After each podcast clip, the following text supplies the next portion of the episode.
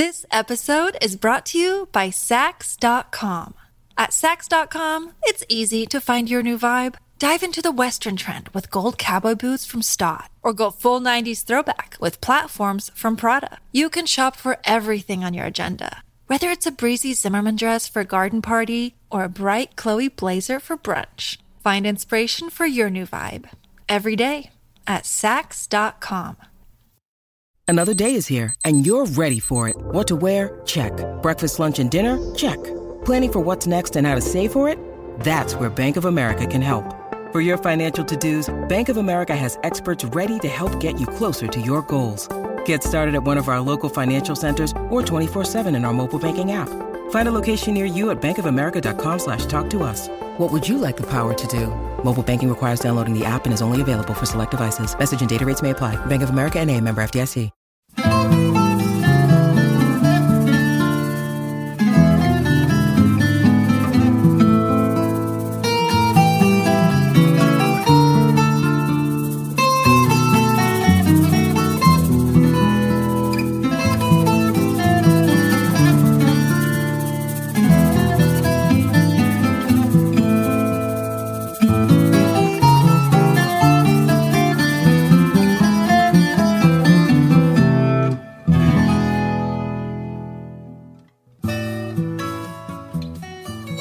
Bienvenidos y bienvenidas a una nueva edición del Chipiélago Histórico. Mi nombre es Ramón González Arango López y en esta ocasión tengo el gusto de conversar nuevamente por segunda ocasión en este podcast eh, a Roberto Pérez Reyes. ¿Cómo está todo? Todo bien, mi hermano. Muchas gracias por invitarme nuevamente. Y saludos a, los eh, viejos. Mira, déjame saludar a la gente, a los viejos míos. Ah. Dale, dale, dale. saludar a mis viejos, a mi esposa, a mis hijos este, y a todos mis panas generalmente me siguen. Muchas gracias por el apoyo. Hoy vamos a estar tocando un tema bien importante. Yo creo que es importante volver a mencionar el libro, ¿no? El mamotreto, como yo le llamo. el secreto mejor perdido. Aquí lo tienen 600 y pico de páginas. Si a usted le interesa el tema, no necesariamente del, del lenguaje indígena de Puerto Rico, pero sino otras cosas más asociadas a, yo creo que ahí tiene suficiente material para considerar. ¿Qué nos puedes añadir sobre eso, Roberto? Sí, sí, eh, eh, eh, trata el lenguaje, pero más bien el lenguaje visual. Auxilio el material, ¿verdad? Haciendo análisis lingüístico, pero me voy más por la, por la vía del el análisis semiótico de los símbolos, intentando recobrar ciencias que deben existir dentro de estas formas, ¿verdad? De manifestaciones, porque por más, por más exótica que sea una cultura, o por más atrasada que sea una, una cultura, y la nuestra no lo era, se puede recobrar material científico, ¿verdad? Conocimiento científico, desde relaciones astronómicas, vínculos con la naturaleza, observaciones de la naturaleza que permitan un mejor uso de herramientas dentro de la agricultura, solo por mencionar un ejemplo. Y eso es lo que intento hacer en Secreto Mejor Perdido, pero desde una óptica un tanto diferente porque estoy haciendo análisis comparativo de la iconografía caribeña, comparándola con arte o expresiones artísticas de las grandes culturas del planeta, como son los, mayas centroamericanos, los incas, aztecas, griegos, el Egipto faraónico, también el Egipto aborigen. Sí, para la gente que no está familiarizada con lo que están mencionando, les insto a escuchar nuestro episodio anterior en el que comenzamos un poco y también introducimos este tema, ¿verdad? Tocando las diferentes investigaciones que ha hecho que están recopiladas dentro del secreto mejor perdido. Básicamente, a grandes rasgos, lo que Roberto está haciendo es eh, empezando a investigar algo a raíz de la, de la inquietud de que estos dibujitos que tú ves en piedras en ríos de Puerto Rico y en cuevas no son dibujitos, no es necesariamente el arte rupestre que se nos ha querido vender. Entonces, ante esa incomodidad, pues lo que has hecho tú es tratar de entender ese arte y tratar de entender quizás cuál es el mensaje oculto detrás de cada una de esas piezas que encontramos en Puerto Rico. O sea, que el argumento en general es, estos no son dibujitos que se hicieron un día por unos indígenas que estaban aburridos o qué sé yo que esto responde a algo, a una manifestación, a, una comunicación que se quiere hacer. Eso es lo que tú estás tratando de entender en pocas palabras. Exacto, lo, has sintetizado perfectamente. El, es, ciertamente es mi incomodidad con el material que existía en referencia ¿verdad? Al, estudio de esa forma, noté que desde hace más de un siglo ya venía una tendencia de menospreciar el arte rupestre indígena. Historiadores, por ejemplo, como el historiador arecibeño Colitoste, me parece, si mal, no recuerdo. Lo que sí recuerdo muy, muy claramente es que él hace la mención de que los indígenas estaban a nivel de los niños en su expresión, o sea que su mentalidad era la de niños. Y aunque esté parafraseando el, el, el contenido ¿verdad? de esa cita, pues a mí me chocó, porque los seres humanos, no importa en qué, en qué modo de producción, ¿verdad? Vivan, los seres humanos siempre manifiestan inteligencia y brillantez. Entonces me pareció un prejuicio muy poderoso y pensé que iba a crear un muro, ¿verdad?, en el estudio del material rupestre indígena y así mismo fue porque trazos de los indígenas se tratan como representaciones realistas de las cosas, ¿verdad? Cuando vemos eso, vamos a las cuevas y participamos de la economía del turismo interno, especialmente el ecoturismo, vamos a, observar estos petrolíferos en los ríos, en las cuevas y entonces el, que, el que le sigue, ¿verdad? El que le sigue la línea de estos historiadores y, e investigadores, pues van a pensar que son dibujitos de niños porque tienen trazos sencillos. A veces un petrolífero está simplemente representado con un círculo y tres puntos para representar una cara, o, tres, o dos puntos para representar los ojos y una rayita para representar la boca. Y ya con eso asumimos el intento de alguien de hacer una carita. Y se parece más a lo que hace un niño, ¿verdad? En kindergarten nada más lejos de la verdad. El estudio de esa forma, el uso de la morfología humana aplicado, ¿verdad? En estas formas de comunicación, porque es lo que entiendo que son formas de comunicación muy efectivas donde se están usando estos trazos sencillos que se componen de cuatro elementos, que es el punto, el arco, la raya y los espacios. Es un, es un, lenguaje de cuatro elementos y si observamos lenguajes con menos elementos y, son altamente, altamente sofisticados, es el, lenguaje de la computación que tiene solamente dos elementos, encendido y apagado, uno y cero para formar, ¿verdad? todo lo que nosotros estamos utilizando en día presente, que son las computadoras. O sea que si tienes cuatro elementos de composición en un lenguaje, pues muy probable que su complejidad, ¿verdad?, pueda ser tan efectiva como la, el lenguaje binario de las computadoras. Ah, tenía una inquietud. Básicamente quiero que introduzcas el tema de hoy hablando sobre, porque tengo interés en eso, me interesa ver cuáles son los argumentos que vas a presentar sobre las similaridades que has encontrado en ese lenguaje que, quizás está en Puerto Rico, pero quizás en otras partes del mundo también. Ciertamente, ciertamente. Vamos a partir de esta premisa. Cuando yo inicié hace más de 25 años mi investigación del arte rupestre indígena en no lo hice en ese momento desde una perspectiva indígena porque mi interés era aprender sobre mi cultura para escribir literatura fantástica en aquel momento. Pero el caso es que yo, estudiando mitologías de todo el planeta, entendiendo que esa era la, mejor literatura para hacer ficción, ¿verdad? Este, los comic books la toman como un referente. Cuando vemos, vemos el caso de, por ejemplo, de los cómics DC, donde está Superman, la Mujer Maravilla, Flash, todos estos personajes están basados en dioses griegos. Este, Flash es Hermes,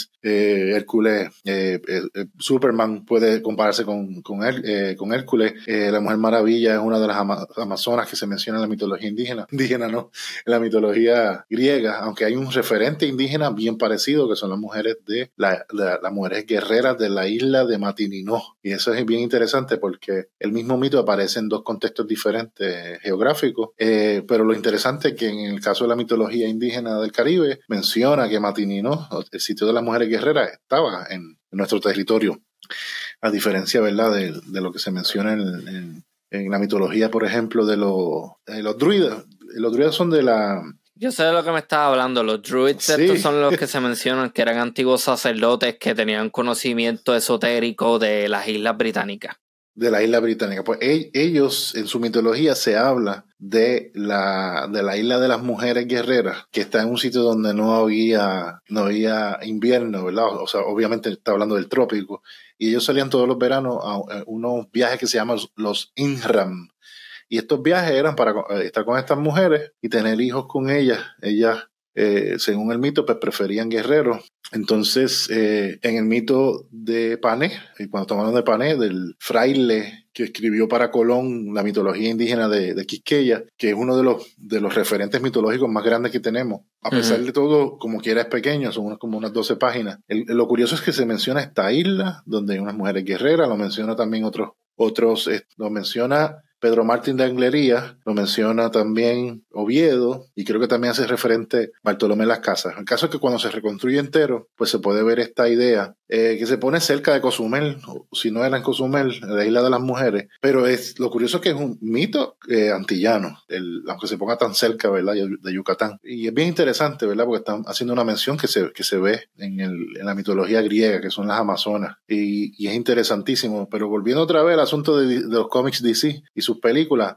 ellos toman, toman referentes de las mitologías antiguas, igual que los videojuegos que toman todas las mitologías como, como referente, pues yo déjame estudiar la mitología, pero estudiando el arte me percaté de unas similitudes que existían en este arte. Yo soy bien, bien, visual, yo soy más visual que auditivo. Y, y, entonces empecé a observar estas similitudes, empiezo a tomar notas de ellas, a hacer dibujos de ellas y, y en un momento yo dije, espérate, pero que esto es un patrón, déjame buscar información y la información que aparecía era muy poca. Los referentes son bien escasos, hasta que encontré, ya eventualmente, muchos años después, encontré un referente de los difusionistas, que era unos científicos que empezaron a observar estas similitudes. Lo único que la academia los destrozó, los convirtió en un pseudocientífico, en falsos científicos. Al hacer ese planteamiento de que existían similitudes en todo el planeta, ellos decían que eso respondía a algo que se llama el inconsciente colectivo, ¿verdad? Eso lo planteó Jung Carl Jung. Lo interesante es que nunca se ha hecho un solo estudio científico para probar que esa cosa que le llaman inconsciente colectivo existe. Jung lo toma de referentes esotéricos. Aparece mencionado eh, de forma semejante, o sea, que tiene un mismo contenido genético, o sea, se genera en algún sitio de, igual más forma. Eh, aparece en sociedades secretas como este, en la masonería, en los Rosacruces, pues aparecen estos asuntos de los archivos acachis o acacianos, como una especie de internet en una dimensión desconocida.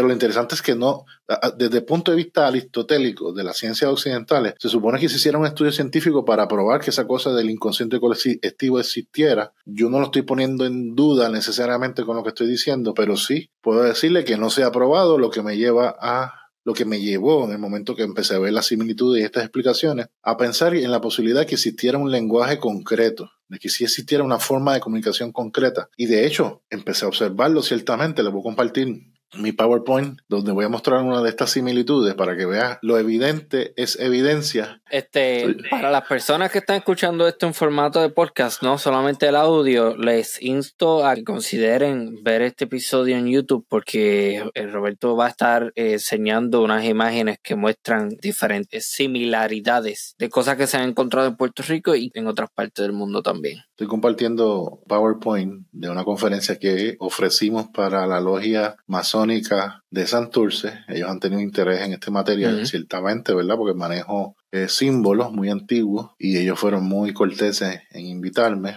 Pues yo hallé, estudiando tanto la mitología escrita como estudiando las formas iconológicas asociadas a esa mitología. Y cuando digo formas iconológicas me refiero a dibujos, estatuas, o sea, documentos arqueológicos y monumentos arqueológicos y piezas arqueológicas. Pues observé esa, esas similitudes que respondían a la probabilidad de un lenguaje claro está, después de muchos años de, hipotetizar por qué razones eran, existían similitudes, descartando, por ejemplo, lo que les mencioné ya del inconsciente colectivo de Jung, pues entonces descubro que sí, en efecto, hay una forma de lenguaje que tiene una manifestación gráfica. A esa manifestación gráfica le llamo el protolenguaje universal gráfico para hablar de la pulpa original de esa forma de lenguaje. O sea que cuando en pantalla estamos viendo arte sumerio, ellos, cuando, cuando ellos están expresando estas formas artísticas, ya ellos tienen una base original que ellos utilizan como referente para su propia variante del lenguaje. Cuando me refiero al protolenguaje universal gráfico, me refiero a la original que está dentro de eh, la variante de los sumerios. ¿Por qué les menciono esto? Porque la forma más antigua de este lenguaje tiene al menos 28.000 años de antigüedad y se remonta a las famosas Venus de Willendorf, que son estas figuras, ¿verdad?, eh, de mujeres que están sosteniendo sus senos, pero que son robustas, eh, diríamos, ¿verdad?, en lenguaje coloquial, gorditas, una, estas mujeres gorditas que usualmente no tienen los rasgos del, rostro, pero sí suele verse tallado, trenza, ¿verdad?, de su,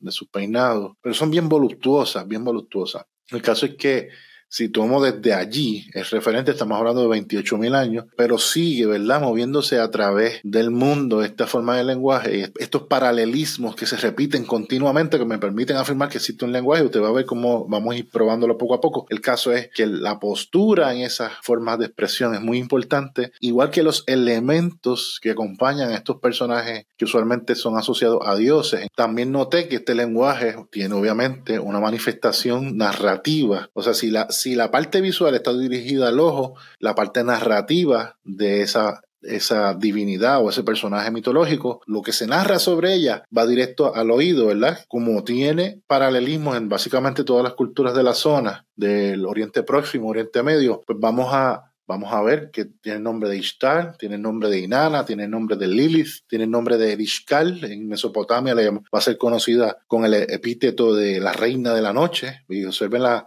fecha de este, de este epíteto, estamos hablando de 4.000 años atrás aproximadamente. Y todo lo que se diga sobre ella debe ser tomado para análisis porque yo entiendo que eran formas de codificación bien especiales relacionadas a este lenguaje que también tiene una manifestación aritmética que justamente es en la parte visual, en cómo están ordenados los ángulos de ciertas partes del cuerpo, además de las posturas, pero los ángulos, por ejemplo, de las alas de este personaje son bien importantes. En este caso les recuerdo que los ángulos son bien importantes en la masonería, el compás y la escuadra son ejemplos de esos símbolos que llevan ángulos, de hecho el compás se usa para medir ángulos y para trazar curvas, ya les mencioné que el lenguaje de las Antillas usa las curvas, las rectas, los puntos y los espacios para comunicarse y eh, es esencial el uso de un compás, ¿verdad? Para hacer esta forma. Uno lo puede hacer a mano, ¿eh? ¿verdad? Este, tratando de cuadrar la cosa, eh, si uno es un buen dibujante, pero sale mucho mejor si se usa compás y escuadra, como en este caso que se ve que el ombligo de, de Inanna o de Isis tiene, sirve para poner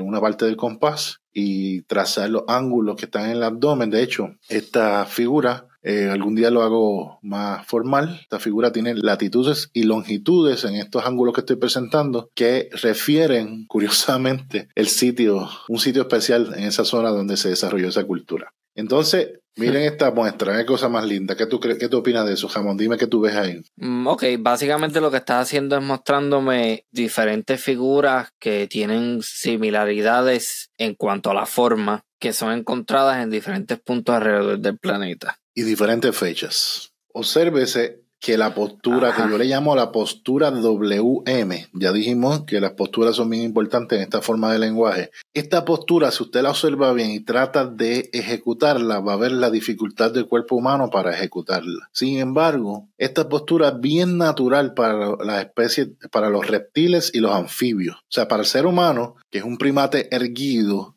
es totalmente eh, difícil de realizar, ¿verdad? Este, los artistas marciales se la hará más fácil y también los contorsionistas. Pero el, ser humano normal, que no tiene un entrenamiento extensivo, para hacer esta postura es muy difícil. muchas veces se relaciona con parir, pero esto no hace sentido. La forma en que las mujeres paren hoy día se, eh, se eligió para favorecer al médico, no a la mujer. Cuando la mujer va a parir de forma natural, la mujer hace otras posturas diferentes eh, hay que ver un parto natural en comunidades indígenas para que pueda observarlo. También existe una publicación etnográfica del siglo XX que se identificaron por al menos cuatro posturas eh, en paralelismo en diferentes tribus del planeta Tierra. Y, por ejemplo, eh, se observó que en alguna de esas posturas la mujer se paraba sobre, se sostenía sobre sus rodillas y sobre sus manos, lo que llaman andar en cuatro patas hoy día. Por ejemplo, hasta de pie con las piernas abiertas, pero nunca se menciona esta postura como una postura de parir. En el momento que los difusionistas empezaron a conversar sobre esta postura, eh, se decía que era una postura de defecar, que era una postura, sí, sí sabemos que nos acuclillamos para defecar y se puede acuclillar una mujer para parir, pero no se puede sostener por mucho rato esta postura y menos el asunto de los brazos. Los brazos de esta forma se usó en la crucifixión, en el castigo de la crucifixión, que es bien famoso, ¿verdad? En las historias de la Biblia, porque a los crucificados, al tener los brazos por encima, al nivel, por encima de los pulmones, va a hacer que la caja torácica comprima los pulmones y tarde o temprano una persona puede morir de asfixia si no vuelve a su postura natural, que es los brazos, eh, las manos debajo de la caja torácica, o sea, las manos a los lados del, del cuerpo. Por eso se les rompían las rodillas a los crucificados en algún momento para que terminaran de asfixiarse, porque crucificados, todos los que fueron crucificados, que fueron miles de personas crucificadas en Roma, no solamente fue Jesús, a los crucificados tomaban aire, aunque estuvieran eh, amarrados o, lo hubieran clavado en la cruz, ellos tenían, se levantaban sobre su, su, tobillo y tomaban aire, aunque les costara dolor, pero por lo menos se mantenían vivos.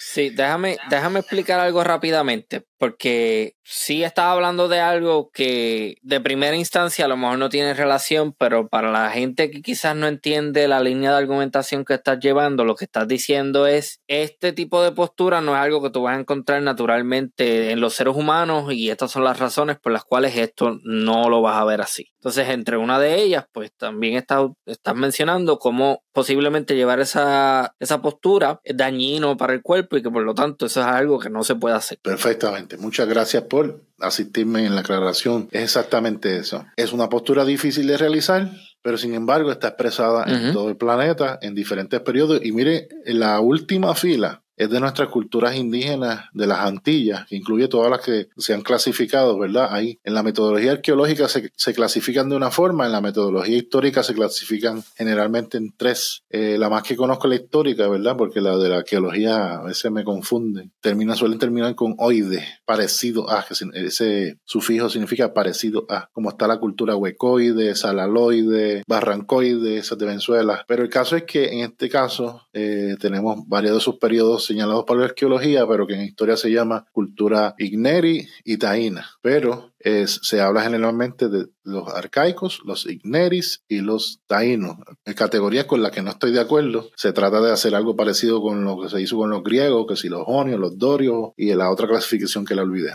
Algo, algo lineal y partiendo de esta idea de que un grupo necesariamente desplaza al otro. Exacto. Pues yo tampoco estoy de acuerdo con ese tipo de...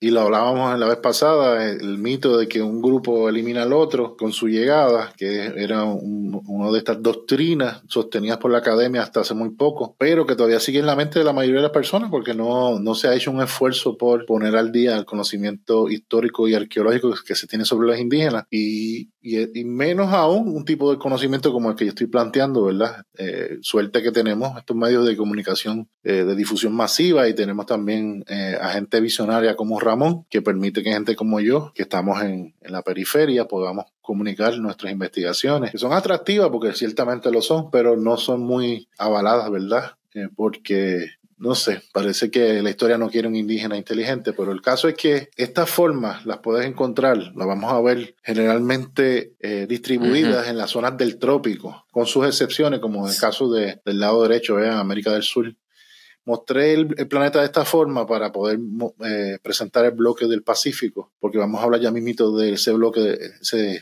esa gran masa de agua que toma creo que un tercio del planeta que es el Océano Pacífico. Pero observen que esta tradición de usar el, en, esta muestra específica, en esta muestra específica, va desde 5.000 años antes del presente. O sea que coincide con la fecha de Isis, de, de el personaje que le presenté al principio. Coincide la fecha, esta es un poco más antigua, mil años más antigua que la fecha de, de los sumerios. El caso es que Digo, aquella muestra era babilónica, ¿verdad? Pero está asociado a los sumerios también. El caso es que tiene 5.000 años de uso por lo menos en la antigüedad, pero esa tradición de usar esta, este motivo llega casi hasta el presente, o sea, hasta, hasta un, siglo atrás más o menos, llega ante, eh, 100 años antes del presente con la cultura de los Dogon, que es la última muestra, en África, que sabemos que los Dogon tienen conocimiento científico astronómico muy fino, como por ejemplo, ellos conocen, sin instrumento, ellos conocen que Sirio es una composición de dos estrellas, Sirio A y Sirio B, ellos le tienen otro nombre, obviamente,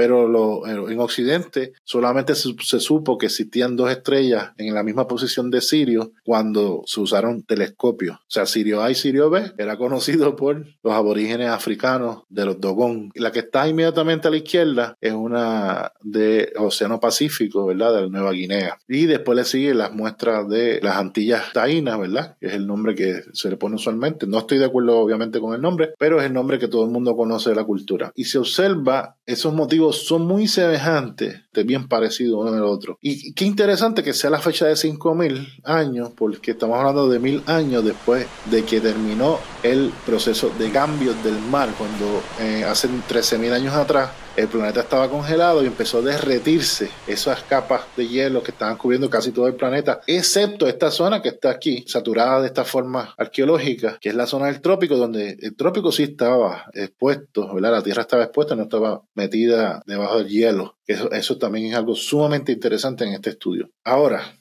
cualquiera me diría, pero es que eso puede ser muy común, aunque hagas todo ese, ese análisis, pudiera ser que todas esas formas son comunes, ¿verdad? Y, estamos hablando de una que casualidad. Sea pura coincidencia. Pues vamos a, vamos a darle la, vamos a darle la duda, ¿verdad? Pero como esto se trata de un estudio exhaustivo de esta forma y de estos paralelismos, pues hay que seguir, no se puede quedar uno, ¿verdad? ciertamente podría ser una, una super casualidad. Pero cuando nos vamos al detalle, y quiero que observe y busque los símbolos que están en verde en la parte superior derecha dentro de estas figuras y va a notar que en todas ellas están presentes. Pero sabemos que la imagen, si está viendo en el celular, va a ser bien pequeña. Lo invitamos a que vea en YouTube, en la repetición de este programa. También puede buscar mi canal Caníbal, donde hablamos de esto continuamente. Lo tengo un poquito abandonadito, ¿verdad? Por, por compromiso, pero yo espero pronto, si no este año, el próximo, volver otra vez a la batalla con el canal Caníbal. Vamos a ayudarlo con cuatro formas, pero básicamente el concepto que vamos a buscar ahí es el siguiente. Esa cosa rara, ¿verdad?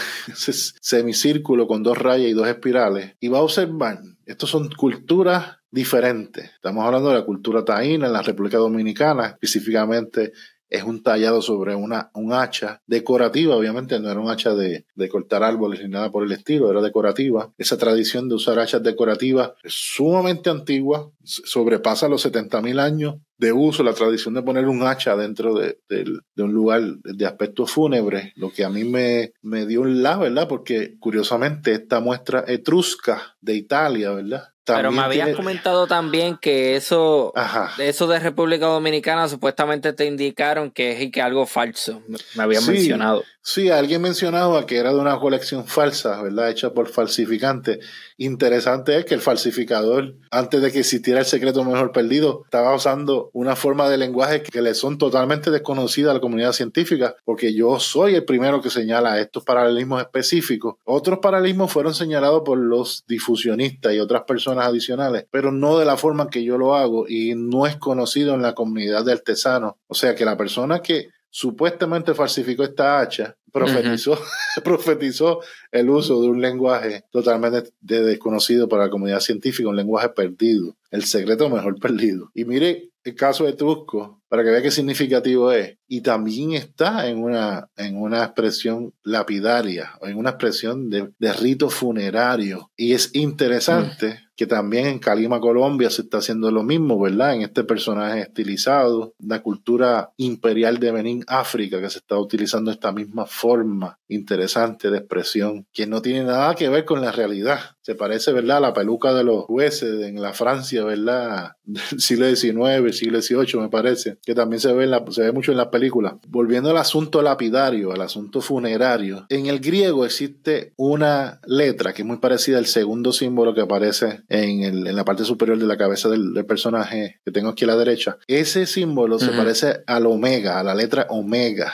del alfabeto griego. Lo curioso del alfabeto griego es que es un alfabeto alfanumérico. O sea, que no solamente los símbolos del alfabeto van a tener un, sonido asociado a la letra, sino que también van a tener un valor numérico asociado a la letra. Y el caso griego, que son 24 letras, la primera letra es alfa y la última letra es omega. Entonces, la expresión omega y alfa la hemos escuchado. Todos los que ¿verdad? hemos nacido en la cultura occidental, más los de generación aquí hacia atrás, hemos escuchado esta expresión que dice yo soy el alfa y el omega. ¿De dónde es Ramón, si te recuerdas? Sí, sí, del cristianismo del cristianismo. En la Biblia hay una expresión que se habla en el Apocalipsis que dice, Él es el alfa y el omega, el principio y el fin. ¿El acto funerario será el principio o será el fin? Nunca está asociado el fin de la vida. Es el fin de la persona, exacto.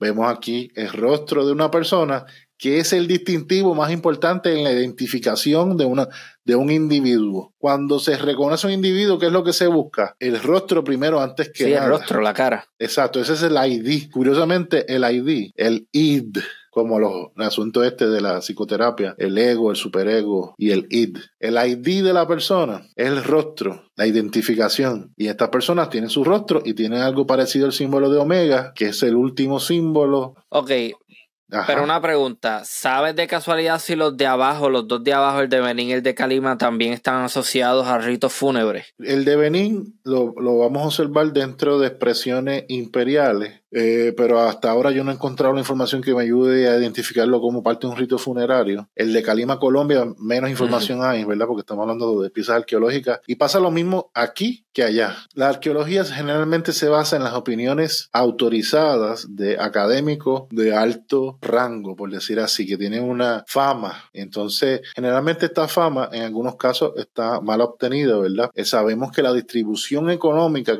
genera a algunos de estos individuos famosos. O sea, que el que tiene dinero a veces se convierte, ¿verdad?, en la persona que impone sus criterios y no necesariamente por su intelecto. Entonces, pues se da la misma dinámica que en la isla. Y entonces vamos a tener, esto que aquí estamos observándolo como similitudes, en las diferentes Sí, sí. arqueologías de, eh, nacionales, vas a ver que les dan significados totalmente diferentes unos de otros. Desde una perspectiva global, de observar esto como un fenómeno global, sería una globalización antes de la globalización actual, donde se- estas formas de lenguaje se están llevando de un lado al otro. Ah, en el mapa que presentamos ahorita, algo bien interesante de todas estas culturas que todas tienen, tienen tradición marítima. O sea, que estamos hablando que tienen marinas mercantes o Ponlo, tienen, ponlo, de nuevamente, pon el mapa otra vez para que sea evidente. Observen, todas estas culturas tienen acceso al mar. Las que son civilizadas tienen marinas mercantes. Las que son de otros modos de producción son marineros, son pueblos de mar, como es uno de los nombres que se dan, por ejemplo, en la antigüedad, a estos pueblos que habitan, que tienen eh, sus culturas marítimas. De hecho, menciona Oviedo que nuestra cultura indígena era una cultura de mar. O sea, pasaban la, él menciona que pasaban la mitad de la vida dentro del agua. Eran grandes nadadores. O sea, si vivían la mitad de la vida dentro del agua, implica que eran grandes nada- nadadores. Y otra cosa bien interesante, que uno, cuando uno logra entender que si eran nadadores, estaban la mitad de su vida, significa que tenían esos cuerpos en shape, en forma, porque se que la natación es uno de los ejercicios más completos que existen. Ahora, con toda la erosión que ha causado, ¿verdad? La deforestación eh, en busca de combustible y otras cosas, los cuerpos de agua han ido reduciéndose en tamaño. Yo recuerdo que en el pueblo de Camuy, en el barrio de Quebrada donde yo vivo, existía un sitio que le llamaban La Grúa, donde había un río, básicamente había un río hondísimo y otro sitio que le llamaban el, eh, olvidé el nombre, pero el caso es que mi papá me contaba que ellos se tiraban a nadar y eran gigantes, habían cientos de personas nadando en esos riachuelos hondísimos y ahora mismo no existen. Ahora hay mismo casas dentro de esos espacios. Era un mundo totalmente diferente al nuestro, pero lo importante Wow. es que estas personas eran nadadores profesionales, donde se menciona que los guerreros indígenas podían tirar flechas dentro del agua, que es una cosa magnífica, eh, y eran certeros, ¿sabes? Ok. No, no estoy, no estoy hablando de que tiraban flechas y las tiraban a lo loco, no, era, tiraban Déjame- flechas de forma certera, sí. Déjame añadir algo aquí porque es importante. Yo puedo entender que haya cierta- ciertas personas escépticas a lo que estás planteando, de que esto corresponde a un lenguaje que se conocía en gran parte del globo, en zonas muy, leja, muy lejos una de las otras. Ok, yo puedo entender eso, pero donde yo sí estoy completamente de acuerdo con lo que estás planteando es que a mí no me cabe ni la menor duda de que previo a que Colón cruzara el Atlántico, ya este tipo de movimiento se estaba dando desde hace mucho tiempo. Yo me rehuso a, a creer que Colón fue el primero que le dio con cruzar el océano. Y, y uno de los argumentos que yo utilizo para eso es cómo demonios nosotros explicamos el poblamiento de islas remotas en el Pacífico, que datan de miles de años atrás. Sabemos que muchas de estas islas son remotas y son muy lejos una de las otras y que están ahí mismo en el mapa, lo que lo estamos viendo. O sea, ¿cómo llegaron esta gente aquí? Esta gente no, yo dudo muchísimo que se hayan tirado un día a lo loco. Vamos a ver si encontramos algo. Sabemos, por ejemplo, que la navegación europea, en el momento en que Colón sale de España, y estamos hablando que las mejores escuelas e-, europeas estaban en Portugal de navegación, en ese momento histórico, Europa, que está saliendo del oscurantismo, que es un periodo de poca producción intelectual a nivel científico, ellos, o por lo menos una época de gran control del conocimiento científico, porque cuando vemos las formas artísticas del periodo del oscurantismo, sabemos que ellos están manejando conocimiento de alto grado científico, pero no era algo que era público, que ese es el asunto que yo entiendo que eh, ocurría en la e, Europa medieval. Sí había conocimiento científico, pero estaba gentrificado, estaba, era exclusivo para sociedades secretas dentro de la nobleza. Y esa jugada no, no les duró mucho, ¿verdad? Porque después llegó el siglo de las luces y entonces el conocimiento se populariza, se democratiza y nosotros estamos actualmente, aún estando en la época de informática, está muy claro entre muchos filósofos que estamos entrando en una especie de oscurantismo. Hay una preocupación grande, ¿verdad? Porque la, la, gente cada día le interesa menos contenido intelectual y cada vez les interesa más tonterías. Yo pensaba y decía, yo voy a hacer un canal de tirarme eh, pedo, a ver si, ¿verdad? Me pongo popular. Mucho ese tipo de, cosas. bolones, bolones bailando en TikTok. Exacto, de esa cultura, ¿verdad? Que hay gente que ha cuestionado que China diseñó la aplicación de TikTok para idiotizar la comunidad norteamericana. yo creo que va por ahí la bola, porque mire que por eso que están tratando de, de banearlo, ¿verdad? Banear a TikTok porque le ha hecho un, le ha hecho un daño tremendo a los, a los Supuestamente, supuestamente en China, este, el contenido de TikTok es bien diferente y tú lo, lo que vas a ver es gente haciendo cosas físicamente espectaculares, eh, actos de heroísmo, actos de, que llevan una destreza física o logros académicos o algo así por el estilo. Eso es lo que tú vas, eso es lo que tú vas a ver supuestamente en China. Versus aquí, que lo que tú ves son gente haciendo ridiculeces. Exacto. Demos Eh, demostrando la idea de la, de la involución, de que estamos involucionando. Está triste eso, pero es la verdad, por favor, no siga esa, no siga ese camino de la idiotez, muévase, ¿verdad? Estas coordenadas de buscar cosas súper interesantes. Y estamos, estamos en una frontera de búsqueda que nos va a llevar posiblemente a rincones del conocimiento totalmente sorprendente, ¿verdad? Porque si seguimos, si usted observa lo que estamos estudiando, estamos hablando de la posibilidad de una globalización antes del actual y si nos podemos metemos más adentro todavía, ¿verdad? Si está dispuesto a beberse la, píldora roja en vez de elegir la azul, va, y no estamos hablando de, los partidos políticos de Estados Unidos, sino un referente del Matrix. Si, si se mete en este hueco de conejo, ¿verdad? Como dice Morpheus, le, le dice a Neo en la película, la primera película de Matrix en los años 90, vamos a ver la posibilidad de que las ciencias que están escondidas dentro de este lenguaje, que son sumamente sofisticadas, nos permitan en encontrar un punto donde la civilización existió antes de lo que se ha planteado, como el caso de, de Gobekli Tepe, ¿verdad? Que se asumía, eh, se asume desde la perspectiva tradicional arqueológica, que es un sitio hecho por cazadores en Anatolia hecho por cazadores recolectores, un sitio totalmente monumental con ah, este, referentes astronómicos que ya se están encontrando. Eh, símbolos bien antiguos como una vez hablábamos hace poco de el morral ¿Recuerda el, el, el, bultito que llevan muchos personajes mitológicos? Eso aparece en Obleki Tepe también, para colmo, y que es algo bien típico, ¿verdad? En el argumento de, del, material que está produciendo Graham Hancock. Y si usted observa, nosotros vamos por ahí también, un poquito por ahí, claro está, con, con sus diferencias, pero es así. Déjenme entonces movilizarme porque... Ajá. Lo que pasa es que también aquí hay un problema y es eh, la imposición del occidental. Y de esta idea de que si no es con el abecedario y si no es como el idioma como lo conocemos hoy día y si no es una representación particular, eso no tiene ningún tipo de profundidad. Y incorrecto. Totalmente de acuerdo contigo. Si, si esos elementos que mencionaste, alfabeto, la forma, es más, los modos de producción, si no es civil, no es inteligente. O sea, si, si no es, si, si, la sociedad no se organiza en división de tareas especializadas, generando una élite poderosa que organiza esas tareas, que eso es la definición exacta de civilización, pues entonces no es, no, no funciona, no sirve. Ni siquiera tenemos, dejamos espacio para la creación de nuevas formas de producir sentido humano o formas económicas de dar sentido a la vida, eh, las estamos sacando fuera porque creemos que lo único que existe es la civilización como el epítome de desarrollo de la humanidad. Y precisamente alguna gente me, no, pero el mayor desarrollo lo tenemos con el alfabeto, no necesitamos más. Hay algo curioso que vamos a aprovechar. La gente me ha mencionado, bueno, pero, pero tú estás alegando que esos paralelismos responden a que existía un lenguaje que se está enseñando en todo el planeta, un lenguaje concreto, ¿verdad? Que se puede, se puede hacer una escuela, ¿verdad? Y, sentar a los nenes a aprender este lenguaje. Pues obvio que para demostrar un lenguaje yo tengo que traducirle alguna de estas formas y demostrarles que sí son en esencia una forma de codificación. Eso es lo que vamos a hacer. Y de viaje vamos a presentar la complejidad de este lenguaje porque lo que he presentado hasta ahora es para ir de lo más sencillo a lo más complejo. Y ahora, que es lo más mejor que entendemos, ¿verdad? Dentro de nuestra mente occidental lineal. Ahora, observe esta muestra, otra vez lo que nos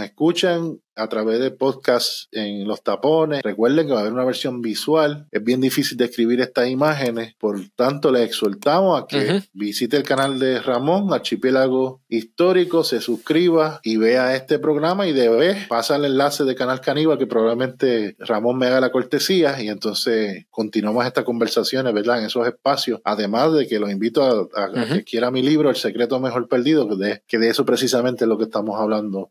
Aquí tenemos dos muestras, pero voy a, aplicarles de dónde son. Una muestra de ella es Neoasiria, del imperio Neoasirio. Estamos hablando de un imperio que se desarrolla en esta zona entre África, Europa y Asia, en verde en, esa marca verde que se ve ahí. Y observe lo metido que está ahí. Tiene varios mares alrededor, incluyendo el famoso Mediterráneo, de que es esencial, ¿verdad?, en este desarrollo de la conquista de, las Américas por España. ahí está el mar Egeo, el mar Adriático, el mar Rojo, el mar Mediterráneo, el ahí entre medio allá abajo. Y acá y por acá que tenemos Oceanía y África. Y el más grande de esos bloques. Eh, el Océano Pacífico. el más grande de todo el maravilloso Océano Pacífico. Y qué bueno que tú sabes mucho de, geografía. Por donde alguna vez, por donde alguna vez probablemente te llegaron los primeros habitantes de Sudamérica, según una teoría de un, no sé si era sueco o era noruego, el,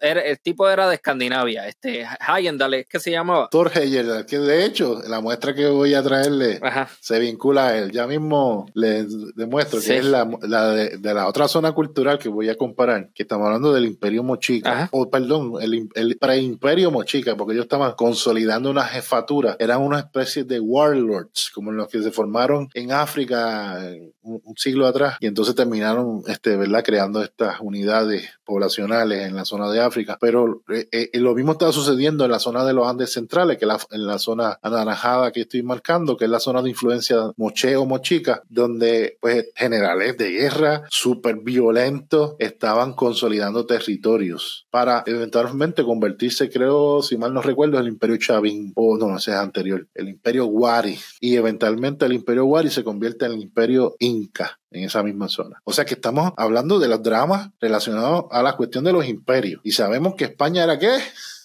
Un imperio. España es el, el supuesto primer imperio global. Claro está, porque se está omitiendo, porque se plantea como leyenda el imperio global de la Atlántida, otras formas de imperio de, de, unas, de unos referentes a civilizaciones antiguas, antediluvianas. Cuando referimos antediluviano parece que estamos hablando de la Biblia, pero realmente estamos hablando de ese periodo de las inundaciones causadas por el deshielo que iba a ocurrir paulatinamente hace 13.000 años cuando se estaba calentando el planeta y terminan hace 6.000 años que coincide con la aparición de la forma WM, mil años luego o sí, pero un poco antes. Hay que añadir algo, eso de con relación a lo del antediluvio. La Biblia no es el único texto que recoge esta idea de un diluvio, Muy claro. vamos a decir, global. Eso está registrado en otras culturas. Y yo no descarto esta idea de, de estas civilizaciones milenarias que existieron que en algún momento desaparecieron por una razón u otra. Yo no lo descarto para nada.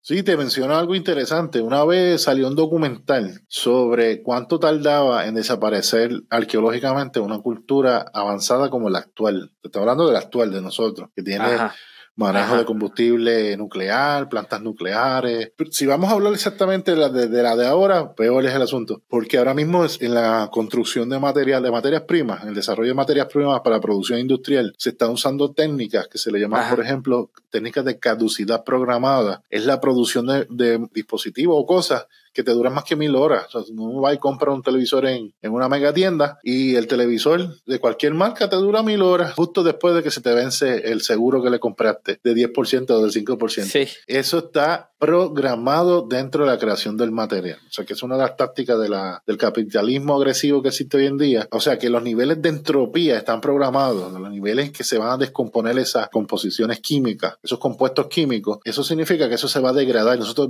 vemos, por ejemplo, eh, en estos días yo, yo había guardado agua para tormenta del año pasado. Cuando voy a cambiar el agua, se me rompió el galón en las manos. El material que estaba hecho se desintegró en mis manos. O sea que la persona que lo diseñó no lo hizo para que me durara mucho tiempo. Lo hizo para que se me rompiera tarde o temprano y yo estuviera obligado a cambiar el agua potable. Ahora ya lo sé. O sea, lo que estás explicando en, en, otras palabras es que debido a eso, o sea, si la civilización desaparece en el futuro, tú vas a ver arqueólogos que quizás van a, se les va a ser bien difícil encontrar algo y se les va a ser muchísimo más difícil encontrar algo que todavía todavía funcione y les pueda dar una información vital para entender esa civilización. Si nosotros tuviésemos otra lógica de civilizatoria, donde creáramos materiales eh, duraderos, ¿verdad? Eh, y no tuviéramos esta cultura de tener lo nuevo, ¿verdad? El nuevo, teléfono, la nueva cosa inventada, y, estuviéramos más bien reciclando tecnología, qué sé yo. Imagínense un cubito, un cubo de cristal que tuviera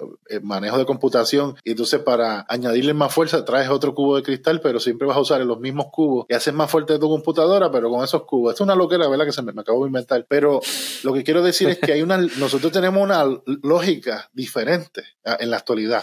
Pero es esa cultura que tenemos, si, si se interrumpe, si se interrumpe, va a dejar pocos registros arqueológicos. En menos de mil años va a desaparecer todo lo que nosotros desarrollamos va a estar, se va a convertir en plástico, quizás eso es lo más que dure, ¿verdad? El plástico, pero si aparece una bacteria que se lo coma, dentro del proceso evolutivo, pues desaparece también. Pues este documental que les mencioné antes de iniciar esta parte de la conversación, pues mencionaba que nosotros en 2000 años vamos a desaparecer como cultura. 2000 nada más. Y este lenguaje que estoy hablando supera los 28.000 años. Existe la posibilidad, y ahora aquí me voy en un terreno totalmente fuera del oficial, cuando voy, les puedo afirmar que pudiéramos estar cerca cercano a la evidencia de civilizaciones o otros modos de producción que alcanzaron un estado finísimo del arte en términos de tecnología. O sea, eso es lo que pudiera explicar eh, cosas que están incongruentes dentro de las teorías oficiales sobre las pirámides, por ejemplo. Pero volvamos entonces al asunto, ¿verdad? Dejemos esos temas para otro momento para que me siga, ¿verdad? En mis redes. Movámonos ahora a lo que nos concierne, que es comparar para que veamos la complejidad del lenguaje y, ver lo que significa y cómo se relaciona también a los antillanos. Ya vimos que estas dos culturas, el imperio neoasirio y el imperio mochica, están totalmente distantes unos de otros, en tiempo también. O sea que no existe una relación, no hay forma de relacionarnos, a menos que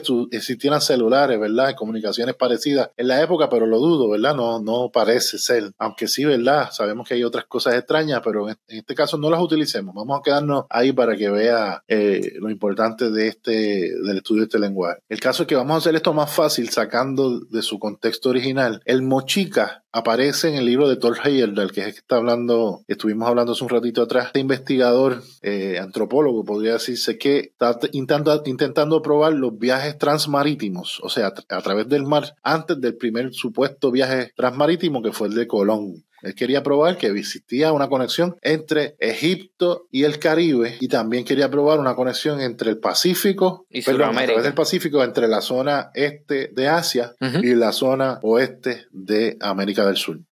This episode is brought to you by Sax.com.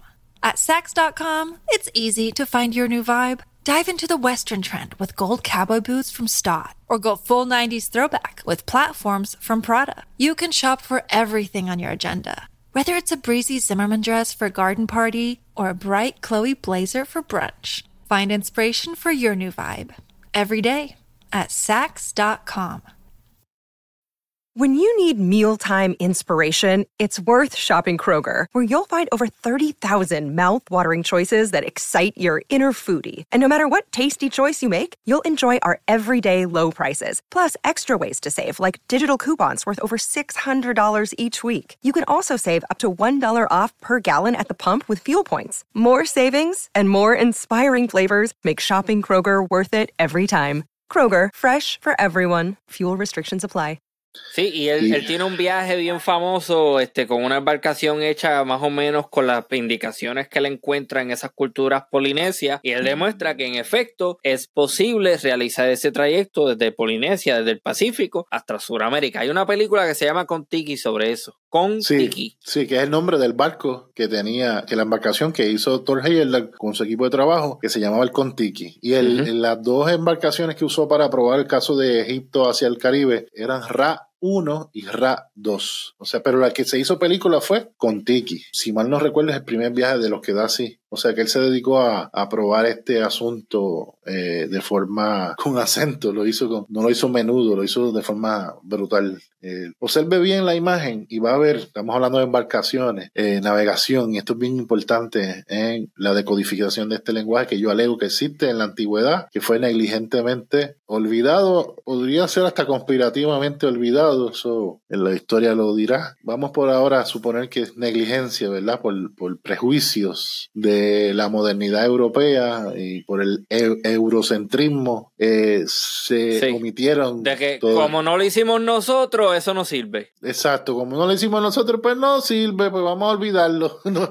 no es posible que existiera, es imposible. El inconsciente colectivo de Jung vino y salvó el asunto, te dándole explicación a este fenómeno y también olvidándose de los difusionistas del siglo XIX, eh, entre ellos Leo Frobenius. No es que lo que ellos estuvieran planteando fuese correcto, sino que ellos estaban haciendo estaban mostrando una evidencia científica que, aunque estuviese mal explicado, había que explicar esa evidencia y nunca se hizo y no, no se podía finiquitar con el asunto del inconsciente colectivo, como dijimos anteriormente. Vamos a hacer esto más fácil. Vamos a usar algo que se llama indexing, ¿verdad? En inglés. Este, vamos a codificar las siluetas con colores para que se haga más fácil entender este arte. Eh, Ramón, ayúdame. Cuando tú observas esta forma, ¿qué es lo más que te llama la atención? Esa figura de ellos, esos personajes. ¿Cuál es el que tú dices este es el central? Bueno, yo, yo, yo, yo lo que estoy viendo es que hay una figura principal y alrededor de esa figura se desarrolla una escena. Esa figura central está sobre una embarcación y alrededor tiene otras cosas sucediendo, pero que no son independientes y suceden en relación a lo que, lo que sea que está haciendo esa figura principal. Esa, exactamente. Que está viajando, básicamente, porque está en una está embarcación viajando. en ambas ocasiones. Tremendo, está viajando. ¿Cómo lo sabemos? Pues la embarcación es para viajar. Hay unos peces en verde neón número 8. Curiosamente son cuatro peces que tiene debajo la embarcación Neo Asiria y hay cuatro peces también debajo de la embarcación Mochica con la inclusión de un pez adicional en el caso Mochica, un pez gigante que es el número 6 que es el azul intenso, el azul de la bandera norteamericana, de otras banderas, ¿verdad? Ese azul intenso eh, que es el número 6 pues muestra en el caso Mochica un pez monstruoso que más o menos está haciendo oposición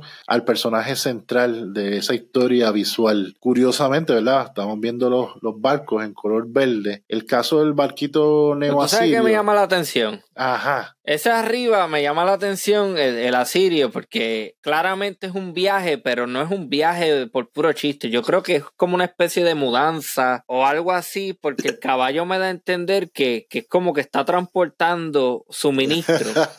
y el caballo puede ser como una representación de suministro porque incluso eh, si tú te vas a desplazar de un sitio a otro, pues tú necesitas alimento, tú necesitas ciertas cosas. Entonces el caballo para mí representa eso. Tú leíste ese bueno, que no sé perdido, si es un caballo, ¿verdad? no me consta que es un caballo. Mejor, sí, tú leíste el secreto mejor perdido. sí, sí, lo, lo tengo aquí, este. Ah, aquí lo tengo.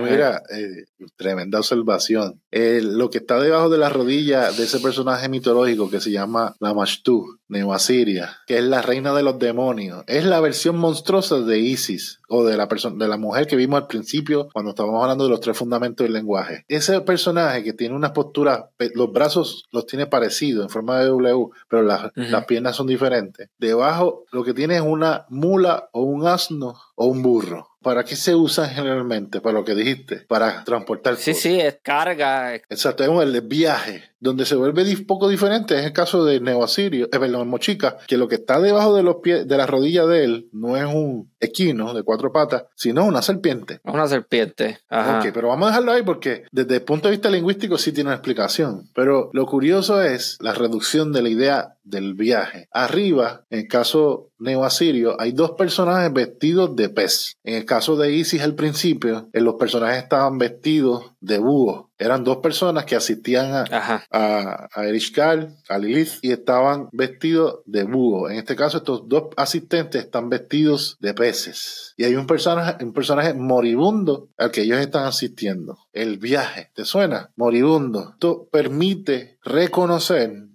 Hoy en día con la mentalidad atea, pues no podemos asumir la muerte como un viaje, ¿verdad? Porque la vemos como el fin de la vida y ya. Pero desde las perspectivas de las religiones positivas y otras formas de expresión de creencia, tenemos la idea de que la muerte es un viaje. Y como pasa en Egipto, en la mitología egipcia, ¿qué pasaba cuando la persona moría? Iba a un viaje, ¿verdad? Por el eh, inframundo. Y se escribía un libro. Eh, los, griegos lo tienen también. Los griegos. Eh, de hecho, en el hinduismo tienes esta idea de la reencarnación y de que el objetivo final es eh, trascender y por lo tanto no necesariamente seguir ah, reencarnando, pero la idea básica es que detrás de la muerte de la carne hay algo más. Esa es la idea. Exacto. Y volvemos otra vez al asunto funerario. O sea, tenemos una, relación, una correlación con el asunto del renacimiento a través de la reencarnación. Cuando la trae, es fácil correlacionarlo. Y tenemos un asunto de la muerte como un cambio en el viaje de la vida, o sea, la vida como un viaje. Pero ahora te digo algo más. La Vía Láctea. ¿Qué es el concepto de la Vía Láctea dentro de la, de la expresión occidental? Okay. ¿Qué es primero que es la Vía Láctea en el cielo? Ahí eh, te estás jodido, yo no sé nada de eso. pues yo te ayudo,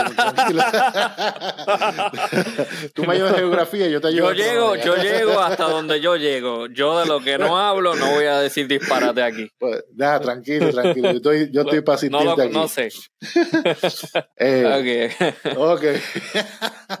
pues el caso es que la Vía Láctea, que viene de un mito, del mito de Hera. Es, la Vía Láctea es una mancha que se ve en el cielo. Eh, por un lado está cerca de la constelación de Escorpio y del otro lado está cerca de la constelación de Tauro y Orión. Cuando usted la observa, usted observa esta mancha blanca en los cielos que son nocturnos. En la ciudad no la va a poder ver, a, menos que se vaya al servicio eléctrico. Pero en los sitios de campo, cuando vaya a hacer hiking en algún monte, pues va a observarlo en el cielo, esta mancha blanca que se mueve, es una columna, prácticamente parte el cielo en dos. La mayoría de la gente no lo va a poder ver porque hay mucha contaminación lumínica. Exacto, es muy fácil conseguirlo en internet, en, Wikipedia, donde sea. El caso es que esa Vía Láctea, en el mito de griego, es que Hércules es amamantado por Hera y él succionando la leche del pezón de Hera se vira y escupe, y escupe la Vía Láctea. El caso es que hmm. el nombre de Vía Láctea, el camino de leche. En el caso de los mayas, a esa Vía Láctea se llama Huachacán, que significa la serpiente blanca deshuesada. O sea que es una serpiente blanca, pero también le llaman la ceiba sagrada. Cuando se ve de forma vertical con el horizonte, es un árbol, y cuando está horizontal con el horizonte, es una serpiente. ¿Te recuerda este asunto de serpientes y árboles de algún lado? Serpientes, árboles, varas que se transforman en serpientes. Pues en el mito del Génesis hay un relato famosísimo del árbol de la vida, ah,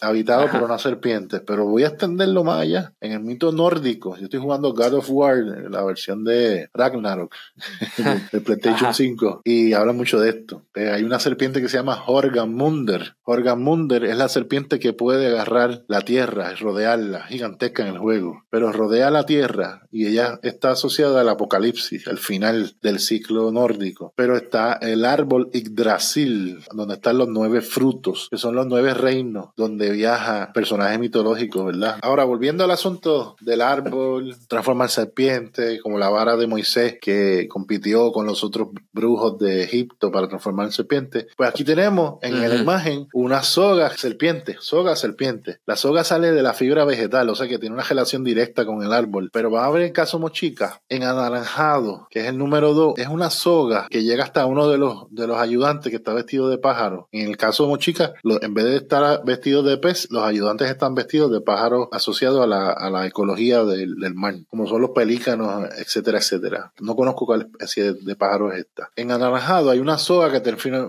termina en forma de serpiente. Y en el caso de tiene cuatro serpientes, dos en cada mano, están abobinadas como los cables de cobre que si uno los va abobinando, uno va torciéndolo, torciéndolo hasta que se vuelven. déjame añadir algo importante, porque quizás puede haber alguien que se haya perdido cuando hiciste la comparación o la observación de una posible similaridad entre la figura esta que está amamantando unos animales en el centro, en el caso asirio, con la mitología griega.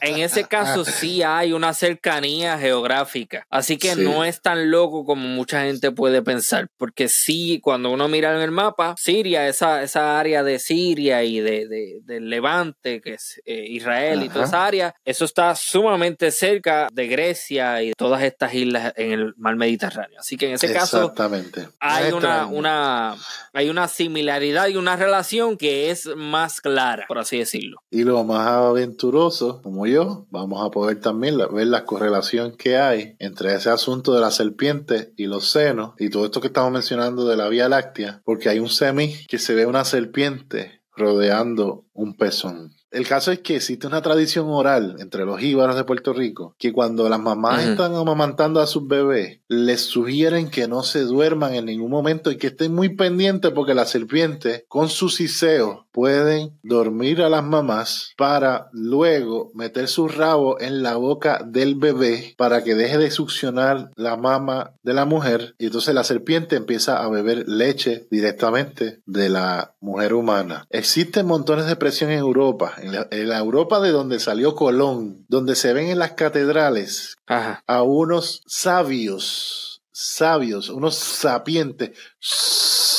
estoy ciciando como la serpiente, a unos sapientes bebiendo leche de los senos de una mujer, pero también existen dragones bebiendo leche de esos mismos senos y eso se ve en las catedrales, en el arte de las catedrales. Lo curioso es que existe, no solo en la tradición oral de Puerto Rico, ese referente cuando se le sugiere a la mamá que no se, no se duerman cuando están lactando a los bebés, sino también en el arte taíno, del periodo taíno, se ven semí donde hay serpientes rodeando el seno de la mujer. O sea que la misma tradición a través toda esa zona. Y observen que en el caso neoasirio hay dos canes, hay dos perros amamantándose de la mashtú. Hay dos perros, dos canes. Curiosamente, en la lengua maya, can significa serpiente y vea el primer, la primera entrevista de este podcast conmigo para que entienda lo que estoy hablando. O sea que todo esto estamos hablando medio tríptico en algunos casos, pero todo se relaciona con otras conversaciones que hemos tenido y de material que también estaré produciendo por los años. Así que pendiente a lo que estamos haciendo, tanto Ramón como yo. Vamos a dejar un poquito el tema ese para que vea lo significativo de esto y vamos de lleno al, al ya vimos algún, observamos algunas de estas cosas, de estas eh, cosas interesantes que están ocurriendo dentro de esta manifestación eh, gráfica. Exactamente. Eh, básicamente estás, estás dejando saber que puede ser que haya una correlación de símbolos encontrados alrededor del mundo y que esto puede coincidir con alguna especie de civilización que estaba esparcida y que tenía acceso al mar, etcétera, etcétera, etcétera. Exacto. Ciertamente no eres el único que está hablando de eso. Claro. Yo no soy experto en el tema, pero tampoco te voy a dar de con y voy a decirle este tipo está loco, no lo voy a escuchar porque tienes unos planteamientos que ciertamente lo idóneo y lo correcto no es darle la espalda, sino no es ver en qué podemos estar de acuerdo y en qué no y por qué. O sea, que para mí esta mentalidad de que ciertos académicos han tenido eh, referente a tu trabajo está, está, está incorrecto. Yo creo que lo que esto debería hacer es generar un diálogo y un debate, pero que sea un debate y un diálogo serio, porque no es tampoco simplemente venir a decir, ah, no me gusta lo que estoy escuchando y no lo voy a analizar y esto no es, porque no me, se supone que dentro de la ciencia existe lo que se llama un proceso dialéctico, que es que estas ideas que yo estoy planteando, tanto aquí como en mi libro, se intenten falsear. Intentar falsear significa que tienen que probar que son falsas. No, no, es, no es sacarme el cuerpo como alguna, gente ha hecho. Lo que ha provocado la academia al sacarme el cuerpo es que la población en general vea la evidencia y diga, pero, pero es que todo lo que este muchacho está mencionando es razonable y, él, y está bien, bien educado en esto que está haciendo. Pero ¿por qué esa mala leche? Y no de ERA, porque no de la Vía Láctea, porque esa mala leche contra esta investigación, pues exactamente un proceso dialéctico exige que se pruebe de la misma forma en que yo produje el material, no un ensayito de, de seis páginas, que se produzca material suficiente para probar que las 667 páginas del secreto mejor perdido están equivocadas. Así debe ser la, de robusta la evidencia en contra. No venir con su fama a tratar de golpearme con ella, como recuerdo una vez en una ocasión que me mencionó este señor. Ah, pero es que yo tengo un doctorado y tú no tienes doctorado y yo tengo tantos años, que tuvo que retractarse porque cuando examinó el trabajo, galantemente fue lo suficientemente humilde para pedirme disculpas y decirme te apoyo. Eso pasó al principio, en el 2017, no voy a decir el nombre, pero eso pasó de esta forma. Ahora, volvamos al asunto Mira, este, para que este, vea. Vamos, Ajá. Vamos, a, Vamos a, dedicarle los últimos 35 minutos para que vean la relación de eso, pero en el contexto local de Puerto Rico. ¿Cómo se ve eso en Puerto Rico? El caso que estamos hablando de la Vía Láctea, y nos vamos a adelantar un poquito mostrando que esta figura es una constelación. ¿Quién es el que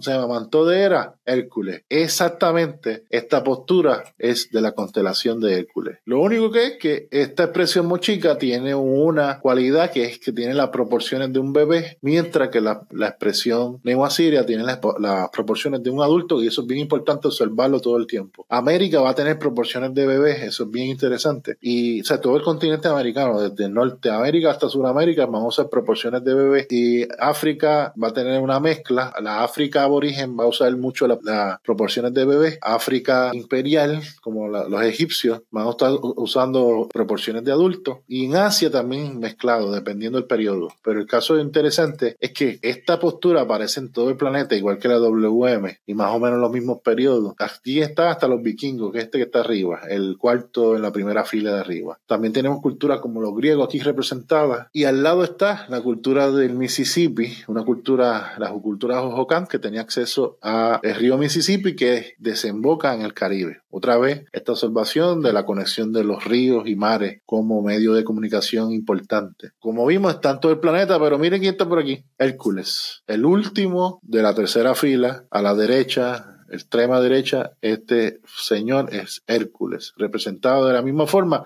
Y de hecho, esta postura está representada en seis combinaciones que, que reflejan el asunto de los ejes, ¿verdad? De espacio, hacia adelante, hacia atrás, hacia arriba, hacia abajo, derecha, izquierda. No sé que estamos hablando que este lenguaje codifica expresiones de carácter tridimensional y toda expresión tridimensional, o sea que ocupa altura, anchura y profundidad, lo que implica que estamos hablando de coordenadas, un sistema eficiente de coordenadas. Esto se usa mucho en lo que es, sería en aplicación militar y eso es bien importante eh, observarlo y anotarlo. Aplicaciones militares. Este lenguaje que yo descubrí está hecho para guerreros, pero no guerreros desde la perspectiva moderna de lo que un guerrero, lo que sería un soldado, ¿verdad? Un asalariado que trabaja para los diferentes cuerpos del, ejército, ¿verdad? El mar, los que protegen el mar, los que protegen el cielo, los que protegen la tierra y los que ahora protegen el espacio, ¿verdad? Pues sabemos que ahora existe el Space Force. Lo interesante, como les dije, Hércules aparece ahí, que desde el referente astronómico europeo, aristotélico, conocido por nosotros, esa es llamada la constelación de Hércules. Lo puedes ver, Ramón, en la esquina izquierda. Sí. Pues esa es un referente de Orión, pero tiene un referente secundario, porque este,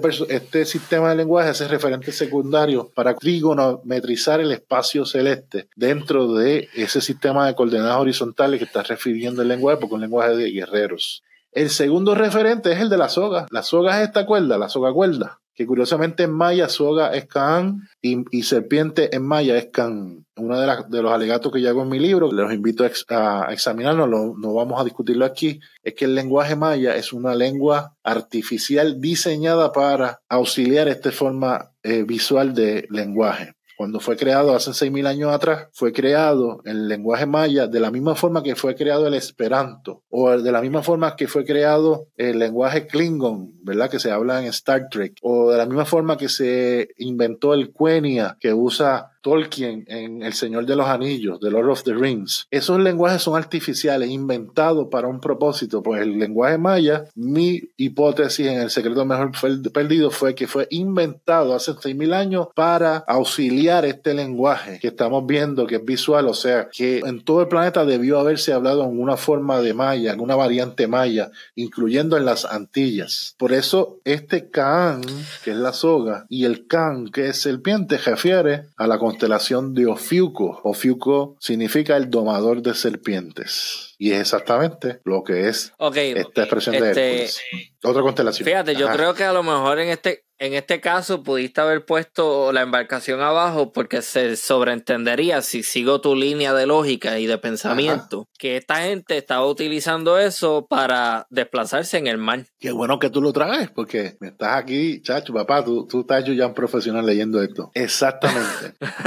Exactamente. Basado, basado en lo que tú me estás diciendo. Exacto. La, embarcación pues, es un referente. Lo que está entendiendo es que se está, exacto, se está viajando utilizando este, lo astronómico, un referente astronómico. Y te digo más, ese barco debajo de los pies de estos personajes, que si se recuerdan el símbolo omega que les mencioné que estaba encima de la cabeza, si lo vira al revés y lo, y lo hace ancho, eh, tiene la forma de los barcos. Ahora, otra cosa es que el barco hace un referente astronómico de una constelación que ya ahora se convirtió en tres constelaciones y es la constelación de Argo Navis. Búsquelo en, en, internet, en Wikipedia, Argo Navis. En la mitología griega se refiere a el barco de los Argonautas. Hay una película vieja que se llamaba Clash of the Titan, que después hicieron una versión con que hizo el Terminator, que ellos eh, viajan en un barco unas aventuras, estos argonautas, y, se enfrentan a la medusa. Pues este, esta figura chica, la forma, la expresión de su rostro es como la de la medusa, exactamente. Para colmo, tiene una serpiente que le baja por la oreja, tiene una, una serpiente que le sale de la nuca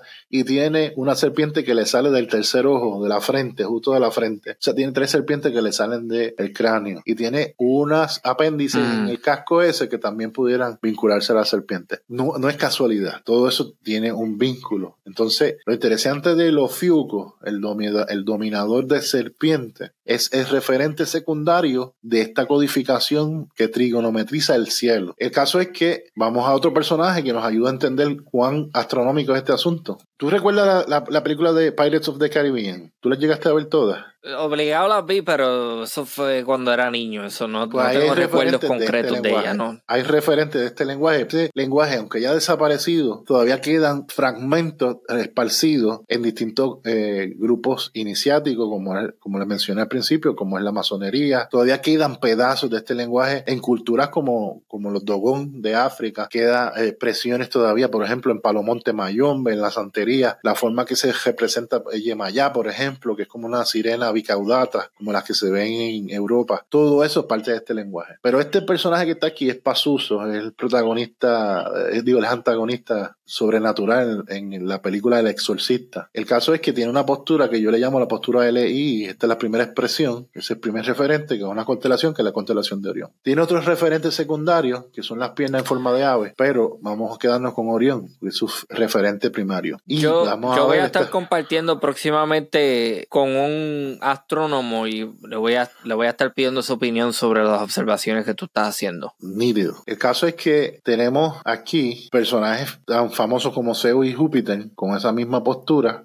eh, personajes no muy, muy conocidos como Llama, este sí es conocido para la gente que, que les encanta las culturas orientales, pero Llama, el curioso es que mezcla el referente primario de la postura, que es la constelación de Orión, y el referente secundario de la constelación de Tauro en la cabeza, la forma de toro que tiene él. Curiosamente, se parece mucho a Pasuso, ¿verdad? Con su expresión leónida, rabiosa. Lo mismo que la Mashtu, que tiene esa expresión también este, rabiosa. La expresión, la expresión rabiosa de, de eh, Pasuso hace un referente a la constelación de Leo. Lo mismo que la cara del guerrero Mochica y la cara de la Mashtu, que es una cara de león. El caso es que vemos aquí la constelación de Tauro, referido en llama, otra vez. Pero lo más interesante del asunto es que estas constelaciones son constelaciones que se oponen. De la misma forma que uno está cazando al otro o persiguiendo al otro. En caso Mochica, la constelación de Hércules siguiendo al gran pez, esa es la constelación de Cetus, el gran pez, así mismo se llama, que está en el lado de Acuario. Pero en este caso,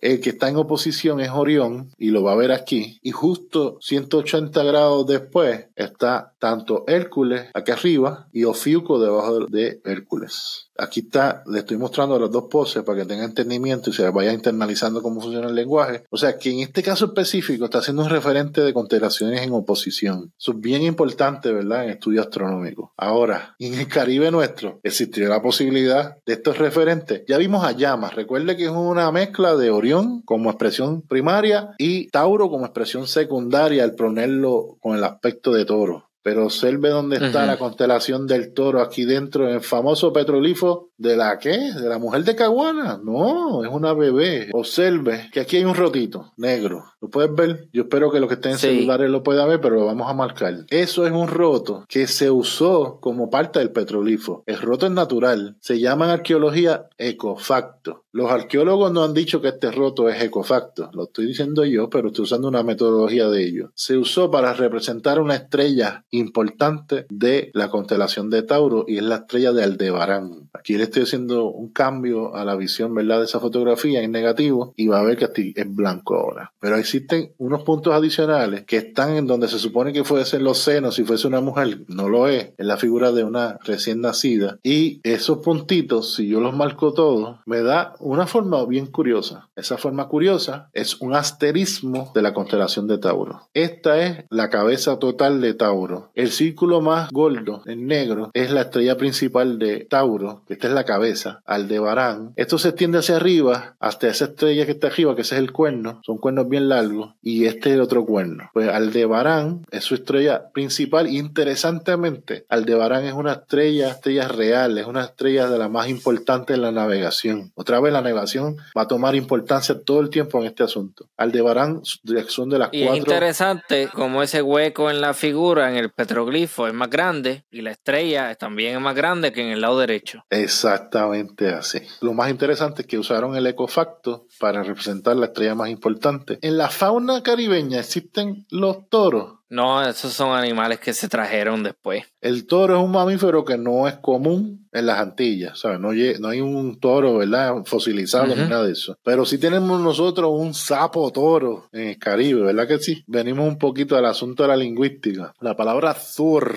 ¿te suena? Le ponemos la H ahí, zur. Tú estás hablando de... de... Ajá. Tú estás hablando de esto de... Del dios escandinavo que estamos hablando ahorita. Que este... no, no, el de Marvel.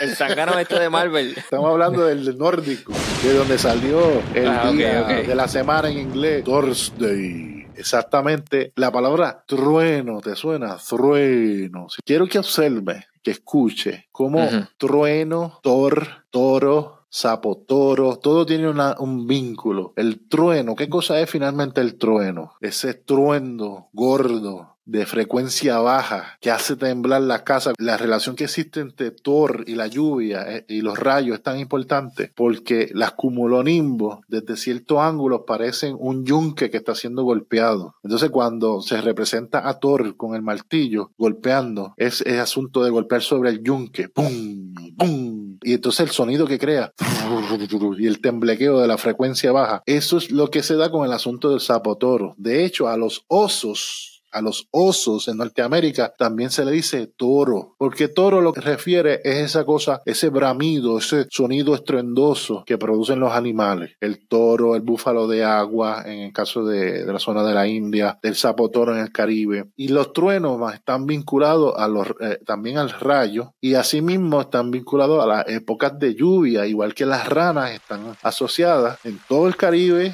en todas las mitologías, las ranas tienen una asociación directa con los truenos y con la lluvia y con la época fértil. Y en este caso, la figura de un bebé. Y Por eso es tan importante. Y es bien interesante porque ahora que mencionas esto de las ranas y mencionas eso de la, de la estrella y todo eso, cuando uno mira esta figura, los pies son de anfibio. Son de anfibio o de reptiles. O sea, tiene una, parece una anca de rala. Ajá. Eh, hay un, eh, Robinson Rosado hace una comparación bien interesante y muestra que también tiene rasgos de tortuga tortuga. Oye, oye, y siguiendo tu propia línea, ¿no te, ¿no te está curioso que en Puerto Rico hayan regiones que se llaman Toa Alta y Toa Baja? Que Toa sale de eso también, ¿no? Toa, Toa, Toa, sí. El, en el mito, eh, la, la cuestión de Toa Alta, Toa Baja es una cuestión, la parte de alto o bajo es civil, ¿verdad? Tiene que ver con el, de la cuestión geográfica, donde lo que está más elevado, lo que está más bajo. Es la misma forma que se construye downtown y el uptown en, el, en los Estados Unidos y en otros sitios, ¿verdad? De habla anglosajona, que también lo mismo, se hacía lo mismo entre los incas, que se llaman los seques. Ellos hablan de la división del uptown y el downtown. De hecho, asocian a la mujer con el downtown y el uptown con el hombre. Y en esta simbología también hay una asociación como el hombre cuando llega a su pubertad, el torso, toda la zona del torso, cuando llega a los cambios biológicos, se vuelve más fuerte en la parte superior, ese uptown, y la mujer se vuelve más fuerte en la parte de las caderas, los muslos, y en el, en el downtown se pone más, más fuerte. O sea que hay una correlación directa. Y eso es parte del lenguaje también. Incluso cuando estos personajes se están doblando, cuando el cacique se está acuclillando, se está metiendo en downtown. Lo que está haciendo, eh, que eso lo practican los Dogon, que ya los mencionamos, que son los que veían Sirio A, Sirio B en África, que lo ven todavía, que incluso tienen la capacidad de óptica de verlos en el cielo. es fácil, tú que eres artista marcial, Ramón, si tú te doblas de esa forma como esta postura de Caguana, ¿tú, puedes defenderte con facilidad? No. No. Eso mismo. Los Dogón, ellos tienen un sitio de reunión donde el techo es bien bajito y todos están obligados a estar acuclillados. De hecho, el taburete o el dujo que usa el cacique es para poder sostener esta postura acuclillada. Es una postura que en África, en toda África, en la simbología de África, significa que te doblegas, que te, te va, aunque tú seas un guerrero, tú te bajas al servicio de la comunidad. Eso es lo que implica esta postura que tiene este personaje. Te bajas al downtown, a la zona para producir, para reproducir, porque tienen un, un, vínculo con la cuestión de la reproducción. ¿Qué es lo que se reproduce en una reunión? No son bebés, ideas. Ideas para el beneficio de la comunidad. Y entonces los brazos en forma de W lo que significa es maestría, significa eh, potencia. De hecho, en maya la palabra de maestría se dice mash. O sea, que estos personajes son guerreros guerreros, sus brazos los identifican, pero sus piernas identifican que están doblegados a la comunidad, a un colectivo. Eso es lo que significa este símbolo.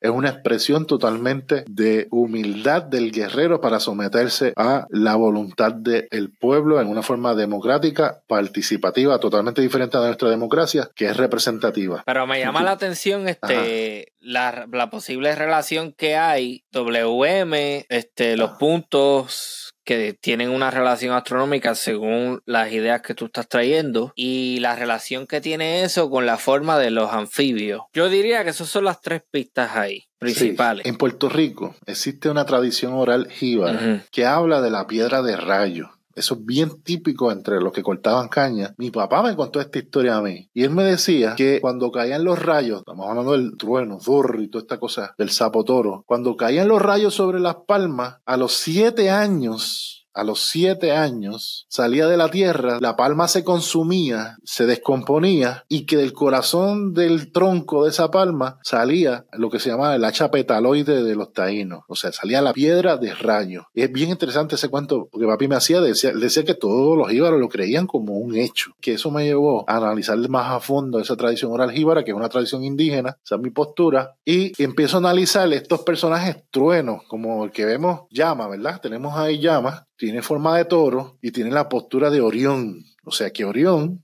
y mírenlo aquí peleando con la serpiente de siete cabezas, que es un tema que hablamos. El caso es que volviendo otra vez a estos personajes que tienen esta hacha de piedra de rayo, por eso le hice la referencia de la piedra de rayo. Todos ellos tienen un, hacha que representa el rayo, o en el caso, miren el caso de Júpiter, extrema derecha inferior, que está encima del toro, el trueno, boom, el sapo toro. Ramón, ¿qué tú ves que tiene Júpiter, que es el que está en la mano derecha abajo? El último de la última fila, en la mano izquierda, en la derecha tiene una hacha de doble filo, pero en la otra mano tiene algo extraño. ¿A qué se te parece eso? Eso parece la parte de arriba del tridente. Es que le pero... el, tridente, es un doble tridente. Ese doble tridente aparece en muchas culturas. Y cuando hablamos de tridente, rápido nos recuerda el asunto del mal, ¿verdad? Porque que llevan tridente, ahora que está en boga la sirenita, eh, tritones que llevan tridente. Es, bien curioso. pero en este caso asociado al mar. Es un símbolo asociado al mar. Y en este caso es doble. O sea que hay una doble relación con el mar. Tenemos todos estos personajes que tienen estos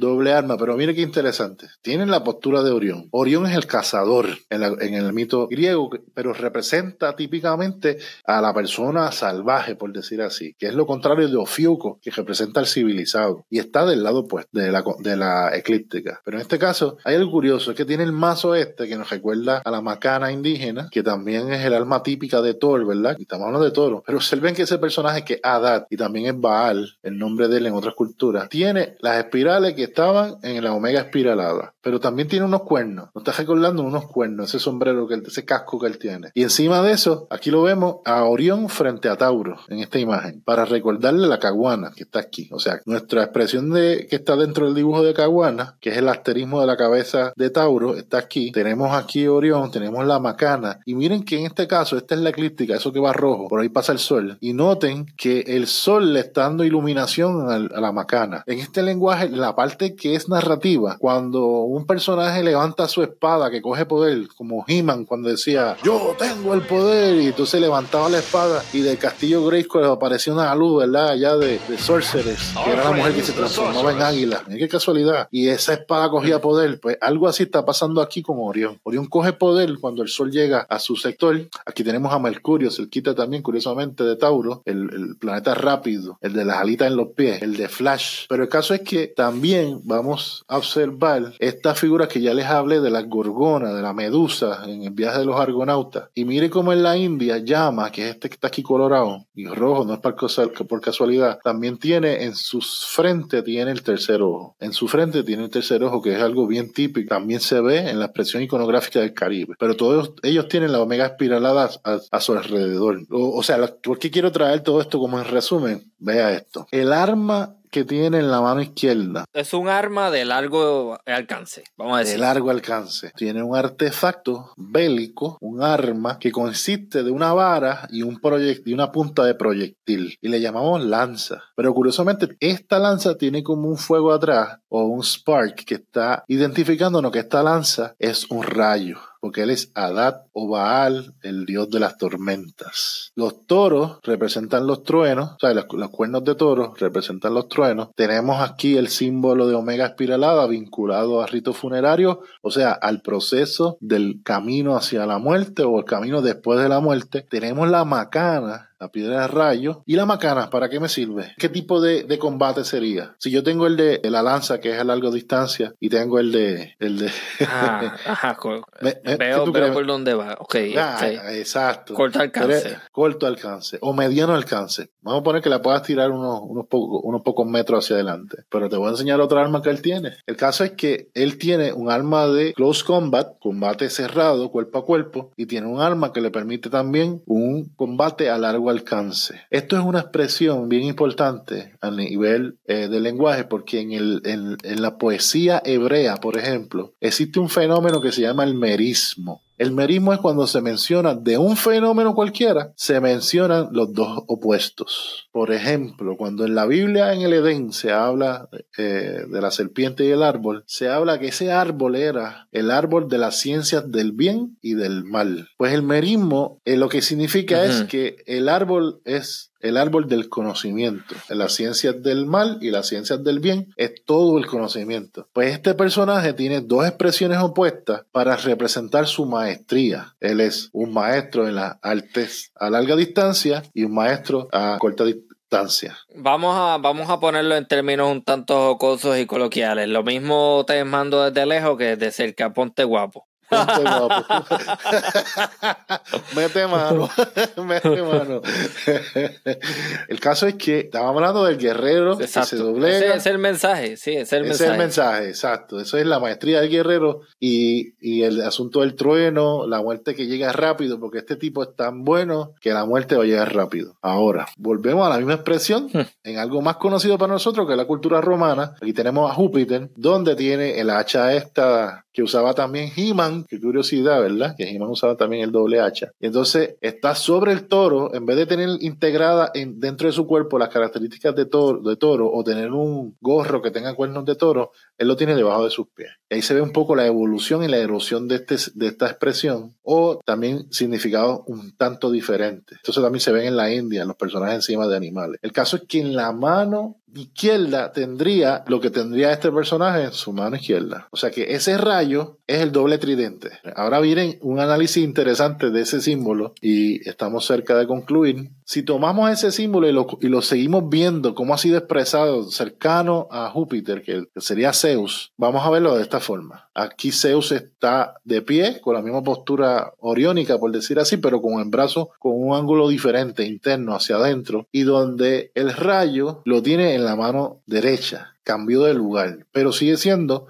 esta extraña figura que tiene, en este caso, tiene la omega espiralada que vimos en la cabeza de los personajes. Mírenla ahí, al revés y el derecho. Y entonces vuelve otra vez la cuestión funeraria, la muerte. Mm. Y estamos hablando de un guerrero que otorga la muerte. O sea que esta divinidad, Zeus, tiene la capacidad de otorgar la muerte de forma rápida como el rayo. Y también tiene un báculo donde está la lanza que tendría Baal o Adad. Vamos a ver otra vez aquí a Hércules en otra expresión de otro periodo con el rayo extraño ese que tiene como flecha, ¿verdad? Otra vez tiene el aspecto de lanza o de flecha, pero tiene ese aspecto raro, curioso, ¿verdad? Como parecido al doble tridente. Vamos a verlo en una moneda donde hay un águila sosteniendo el rayo de Zeus. El águila es uno de los animales en los que Zeus se transforma. Cuando tomó, por ejemplo, a Gamínides por ser hermoso, Zeus tenía era bisexual y toma este muchacho hermoso, lo rapta entre los mortales, pero lo transforma, primero le da primero una, una tarea, ser el aguador de los dioses y es Acuario eventualmente. Al presentarse como forma de águila, eh, tiene el rayo, el doble tridente en sus patas. Y mire que este tridente ya está pareciéndose al que tiene Júpiter en- entre los romanos, que estamos hablando después, ¿verdad? Sabemos que la cultura romana tiene una influencia de la cultura griega. Observe acá otra expresión del rayo de Zeus en otra moneda. Observe que tiene una F de un lado y la A del otro. La, la A sabemos que viene de la cabeza de Tauro, que va rotando, pero la A viene en hebreo Aleph y significa toro también. Observe que tiene el famoso omega espiralado que estamos estudiando, ¿verdad? En la cabeza de los personajes. ¿Lo recuerda? Mírenla ahí, en verde. Ajá. Estoy marcando para que se haga más fácil. Otra vez, la Ajá, cuestión funeraria, el omega, el número 400, el, número del fin. Y en los círculos de nuestros indígenas, en vez de 360 grados, el de ellos tenía 400 grados. Las culebras tienen 400 vértebras. Hablamos de eso otro día. Pero mira otra vez, el símbolo ahí metido dentro del rayo de Zeus. Otra vez la muerte, pero la muerte rápida. Eso tiene un nombre. Adivinen cómo se llama la muerte rápida. Thanos. Ah, este. ajá, ajá, ajá. Thanos es la muerte no Marvel, rápida. Pero Sí, ajá. para que tengan referentes populares, Thanos significa Sí, sí, sí, sí, sí. eh, la muerte rápida, la muerte digna, no la muerte lenta, no te duele todo, no, la muerte rápida es la muerte digna. Morir dormido en la cama es Thanos también. Y de hecho, la, la ciencia que estudia la muerte se llama tanotología. Observe otra vez este rayo tanotológico. ¿No te parece un reptil? Cuando tú lo miras así, de cierta forma. Sí, Vamos a sí, ver, sí. vamos a ver. ¿No se te parece? Definitivamente. En la Se tradición parece, oral, Sí, se parece. en la tradición oral de los jíbaros, dicen los jibaritos acá de Camuy, de Lar, de Quebradilla, ya de todos lados, de Ciales, dice que el lagarto, cuando te muerde, no te suelta hasta que truena. No sé si has escuchado esa expresión cuando estabas por acá Nunca, eh, no. en la escuelita. Pues decían los jíbaros eso, el lagarto, cuando te muerde, no te suelta hasta que truena. Y después decían eso de los pitbulls, Hmm. porque es un can, y un can es una serpiente. Esta serpiente, este lagarto de la cultura Glancoclé, esto es de Centroamérica, en la zona de Colombia, tiene un rayo en la boca. O sea, hay un vínculo entre rayos. De hecho, hay un maya que se llama el maya celtal, el lagarto macho, ellos también hablan de asunto este, del vínculo del rayo, el relámpago y el lagarto. Pero observen cómo el rayo de Zeus, que tiene debajo de los pies el águila, tiene un parecido extraordinario a la morfología Ah, sí. de un, del Ajá. género Lacertilia. Vamos a hacer una pruebita bien interesante, porque vea cómo este rayo de Zeus, de Júpiter y Zeus, se transforma en algo genial. Vamos a ver la silueta del doble tridente y vamos a marcar, ¿verdad?, por donde pasa la línea más sencilla, si fuera a dibujarlo, ¿verdad?, de forma sencilla, con trazos sencillos. Y observen la flecha, tiene tres flechas. Ah,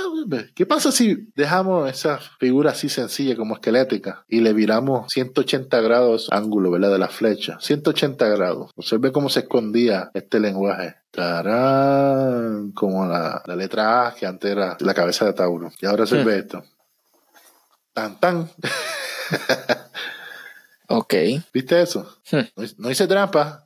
Ese rayo, Zeus, Júpiter, Orión, dominan el rayo, la muerte repentina, el Thanos. Esto obviamente es una exaltación de las culturas bélicas. Nuestros ancestros indígenas eran una cultura guerrera, igual que todas las culturas, en muchas culturas en el planeta, en la antigüedad. Eso cambió las coordenadas de las culturas guerreras, como los samuráis, los guerreros zulus de África, las mujeres guerreras de Matinino en el Caribe. Toda esa cultura fue desaparecida, llevada hacia la extinción con la creación de la ametralladora, pero no la, las primeras facetas, sino la aquella ametralladora famosa, protagonista en, le llaman. La guerra civil. Sí, en la guerra civil, pero su ah, hablando del, del Gatling Gun. El Gatling Gun que se usó contra los indígenas primero en Estados Unidos y también se usó contra los samuráis que se ve en la película de Tom Cruise. Eso fue el fin de las culturas guerreras y de lo que estamos hablando de ahorita, de que en TikTok en, en China se exalta la habilidad física y la inteligencia, dos de los elementos que se exaltan en el rayo. Pero también dijimos que el rayo significa la completitud del guerrero. De hecho, en la forma civil de este lenguaje,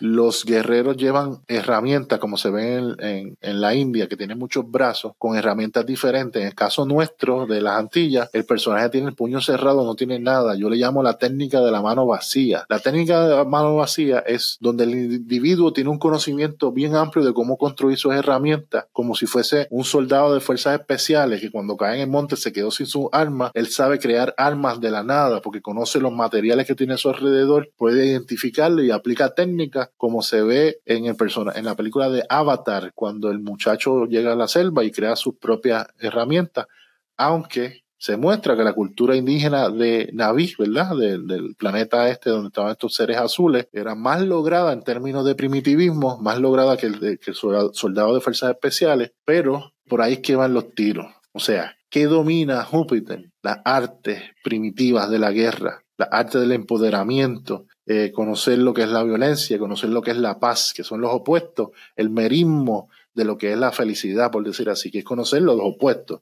Dentro del pensamiento indígena, si usted no conoce las artes de la guerra, pues entonces no va a tener una noción real de lo que es la arte de la paz. Eso es, les dejo esa parte y les vuelvo y les muestro esto y el asunto de la figura del bebé. ¿Y en dónde, en, en, dónde en Puerto Rico se encuentra ese, eso que estás ah, mostrando? Ese es de Jayuya. Yo estoy ahí trazando encima de, de la fotografía del petrolifo. Tracé el dibujo exacto de la, o sea que esa es la forma del famoso petrolifo, tan, tan famoso como el de Caguana. Se le llama el coquitaíno. El coquitaíno famosísimo en la, artesanía puertorriqueña. El de abajo es dogón, de la cultura que estamos hablando ahorita. ¿Qué tú crees que significa eso? Pues en, en primera instancia la, la, postura significa el guerrero que está sometido a la voluntad, de, o sea, es una expresión política. Es un guerrero, tiene, tiene todo el conocimiento, tiene tiene conocimiento de lo que te dije de la mano vacía, porque este sería el conocimiento caníbal de la organización iniciática caníbal que hablamos en tu primer podcast. Esa es la primera entrevista contigo. Y las piernas van, como te dije eh, anteriormente, en África, y lo, igual que en Australia, y lo aplico yo acá en el Caribe, dando, dado que me permites, me sirven de piedras rosetas, pues significa la humildad, el sometimiento a la comunidad que mira, compáralo con el Orión, que tiene las piernas erguidas. O sea, ese Orión de las civilizaciones imperiales no se doblega. De hecho, el Hércules que está arrodillado, él se está doblegando. Tiene una rodilla en el suelo y otra levantada. O sea que es una expresión de sometimiento. Si observas esta figura que tenemos ahora y le rotas el, el eje de alguna de las piernas, se forma el arrodillado. O sea que ese lenguaje es como si tú, como si fuese un transformer. Tú vas moviendo los ejes de las piernas y de los brazos como si fuese una figura de acción. Y entonces te va dando contextos políticos y económicos y contextos sociales a la misma vez. Son simbologías bien importantes.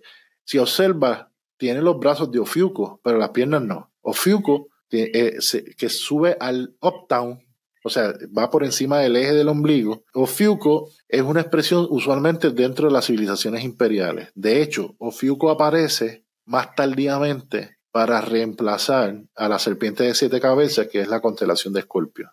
Eh, y también Ofiuco aparece para representar el dominio del emperador sobre pueblos caníbales, por decir así. Me explico. En algún momento surgieron unas guerras en el planeta, por los símbolos se puede observar, donde la organización que usaba este símbolo por excelencia, este WM, organizaciones como la de las Antillas, eran organizaciones egalitarias, porque también esto es un símbolo de egalitarismo, de igualdad. Estas organizaciones egalitarias tuvieron un encontronazo con las, la modalidad de las organizaciones imperiales. O sea, ya están manejando el mismo lenguaje. Para hacerte una analogía con películas, es la guerra entre Jedi y Sith de Star Wars. Volvemos otra vez. Para crear una analogía entre las dos fuerzas que existieron en, la antigüedad, que están usando los mismos símbolos, habían unos que eran como los Sith imperiales, que solamente la silla del poder le pertenecía a una persona y tenía un ayudante, que es el emperador y Darth Vader. Y por el otro lado tenías una organización de iguales donde la fuerza la, la podían utilizar todas las personas que tuvieran la habilidad. Y esos son los Jedi y estaban en guerra. Eso se dio en todo el planeta, eso se refleja en los símbolos. Eso lo discuto ya en el capítulo 6, que es el último en el libro El secreto mejor perdido. Hmm. Y donde voy dando, porque primero tengo, primero tengo que educar al lector. Eh, no es un libro, no es un libro fácil de leer, ¿verdad? Porque estamos hablando de una historia, es un revisionismo histórico y, y a yo tomar un camino diferente al que se hizo eh, que hizo la arqueología cuando empieza el siglo de las luces. Bien importante que se entienda que la, la, construcción de conocimiento dentro de la academia es una que se da en unas zapatas. O sea, tiene una... Fíjate, este, no, no sé si estoy de acuerdo contigo en el sentido de que un libro es difícil de entender porque yo pienso que en cierta medida es como si estuviera llevando de la mano a la persona y explicándole poco a poco cómo es que tú vas construyendo tu argumento. Qué bueno que me diga eso, porque entonces es un complejo mío. Yo pensé que al, al ser tan extenso iba a serle difícil la lectura. Pero gracias porque me dice bueno, eso, me, es alegra. extenso, pero realmente es extenso, es extenso sí. porque tú te quieres asegurar de que, ok, todo lo que yo quiero decir es esto, esto, esto, esto y esto. O sea, Exacto. Tú no asumes por parte del lector algún conocimiento previo. Es que le ay, gracias por eso, me da, me da ánimo, me da ánimo. a veces yo tengo esas, esos periodos, me, me, da un poquito de tristeza, ya yo lo debía hacer más corto, que, pero cuando uno, yo tengo un amigo, el, el, profesor Juan Carlos Puig, profesor de la Universidad de Puerto Rico en Arecibo, uh -huh. él fue uno de los primeros que lo leyó completo. Y entonces él me dice, yo no me atrevo a decir que se pudo ser más corto, porque cada cosa que está escrita ahí es importante para entender la próxima. Eh, y si lo, si lo quitaba, a lo mejor no se entendía con facilidad, con la facilidad que tú lo llevas. Uh -huh. Pero algo, algo se ahora recuerdo que en el 2017, cuando yo lo publiqué, tres jovencitos de, de 14 y 15 años lo leyeron. Y sé de personas que no son grandes lectores que lo han leído entero también. O sea que lo, lo único que requiere es interés. Si asumes que el secreto es el perdido, el único contenido que tienes es el tradicional, pues lo vas a dejar, lo, va, lo vas a usar de pisapapeles o para defenderte de alguien que viene a molestarte porque pesa tres libras. Pero si lo lees con, con, esta perspectiva de que te está trayendo algo sumamente importante sobre la antigüedad, algo que pudiera ser crucial para nuestra supervivencia, porque ha sido entendido así por algunos círculos. Yo he tenido oportunidad de, de hablarle eh, vía internet a nivel internacional con gente que entiende que el libro tiene una gran importancia, porque es un periodo, es una pieza desconocida de la historia de la humanidad, eh, que cuando la cuando la ubicas dentro del discurso histórico, tú dices, pero esto está cambiando, la perspectiva cambia. ¿Qué te parece? Sí, porque la, la tendencia es la simplificación de, del pasado. Exacto, eh, en términos de que cómo nosotros representamos a esto, pues precisamente porque como está más anterior en el tiempo, eso necesariamente significa que hay un nivel de, de desarrollo inferior. Y yo no Exacto. estoy de acuerdo con eso, porque sabemos que la, las civilizaciones nacen y mueren, sabemos que han habido muchísimas civilizaciones, sabemos que se han desarrollado tecnologías que, que han desaparecido por completo, pero que son sumamente complejas. O sea, esta, esta, esta línea que ha querido llevar mucha gente, yo no estoy de acuerdo con eso. Por eso es que las investigaciones de Hancock, Graham Hancock, el host de la serie exitosa de Netflix eh, que se llama Ancient Apocalypse, Antiguo Apocalipsis, también como yo, se mueve fuera de las coordenadas tradicionales, entonces hmm. empieza a hacer unos cuestionamientos geniales sobre algunos temas y no hay que estar de acuerdo con todo. Si uno cree el 20% o uno acepta o, o concuerda con él en 20% de lo que él plantea, ya eso es significativo. De hecho, yo estudiando mitos indígenas del Caribe, a las fechas que yo puedo rescatar, porque las fechas están grabadas en esos mitos indígenas, como por ejemplo el mito de, de Miván cuando vira la Dita, donde están los restos de Yayael, eso es un referente astronómico que marca la fecha de 12.800 años en el pasado, que es la misma fecha que menciona Graham Hancock, que le llaman el Younger Dryas, yo no sé cómo traducirlo al español, que es el momento cuando empieza hmm. a, calentarse el planeta y a, subir el nivel del mar. Eh, y él empieza a, quebrarse. Se ven películas de niños como los Cruz, la familia de los Cruz, que están mencionando la diferencia entre los cromañones y los, y los Homo sapiens sapiens. Hasta ahí se ve ejemplo del Younger Dryas y de los efectos que tuvo de la gran muralla de hielo que había en Norteamérica, que se usa como referente en, la serie de, en la famosa serie de ah, yo sí, Game of Thrones. Games of Thrones, exacto. Ese muro es, ese referente. Entonces, en Games of Thrones se está hablando de la gente que vivía al otro lado del muro. También ese muro también está usando la gente que hablan de, de la Tierra plana, pero, pero el, el, caso es que ese muro aparentemente existía, pero no en el, en el trópico, donde se desarrolla este lenguaje que yo estoy mostrando que existe. Si usted observa, estoy mostrando evidencia. Soy un poquito más adelantado que Hancock. Sería interesante que Hancock viera la, la, evidencia que yo estoy sometiendo. Y, y me pasa pasa lo mismo que le ha pasado a él. He sido rechazado de la misma forma, ardientemente rechazado por la academia, aunque hay académicos que están totalmente de acuerdo con los planteamientos que hago. Pero en términos generales, lo que sería la parte de la academia que integraría este conocimiento al corpus de conocimiento de la sociedad, pues no, yo estoy teniendo problemas, fricciones gigantescas con ese sector. O sea que este conocimiento, a menos que yo lo publique de la forma que lo estamos haciendo ahora, de forma independiente, no va a recibir importancia dentro de los círculos científicos eh, generalmente lo, que yo escucho de algunos sectores son los coquis que se escuchan al fondo de esta grabación.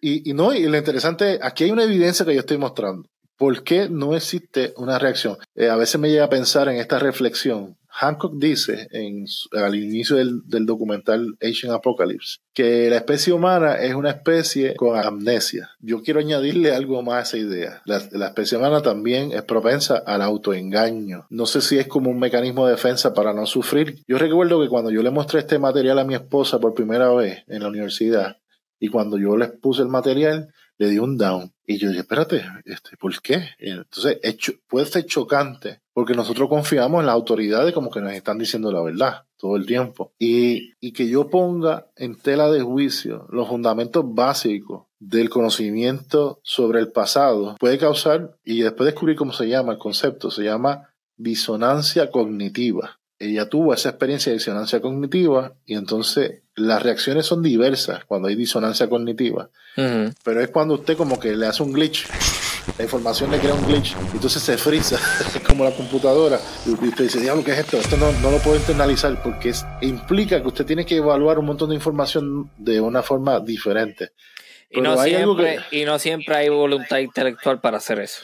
Exacto, no siempre, y también emocional, porque hay una parte, no se puede desligar la parte emocional, porque al quitar los fundamentos de una historia que nosotros creemos que ocurrió de una forma, pues entonces nos quedamos como un limbo. le pasa mucho, a lo hablaba con un amigo, eh, Joe Vargas, para mí, que es un pensador también excelente, que cuando ocurren estos momentos eureka, o sea, todos los investigadores tienen un momento donde descubren algo bien importante, cuando descubre algo que no sabía nadie y de momento te da como una depresión. Mi pana, que es teólogo, me hablaba del fenómeno que los teólogos le llaman eh, la, la noche oscura, algo así que es como una soledad que, cae y es precisamente porque caes en un limbo, eh, porque nosotros como seres sociales necesitamos como que pensar en tribu, en colectivo. Y cuando tú te mueves de coordenadas en pensamiento y te sales a este nuevo estado de pensar donde estás totalmente solo, pues entonces vas a sentirte totalmente triste porque como seres sociales necesitas esa comunicación. Cuando yo publiqué, empiezo entonces a hacer público esto, que yo eh, escogía a las personas a las que le hablaba porque tenía un poco de, de preocupación de que me hicieran plagio. Si hubiera sabido cómo actúa, cómo iba a actuar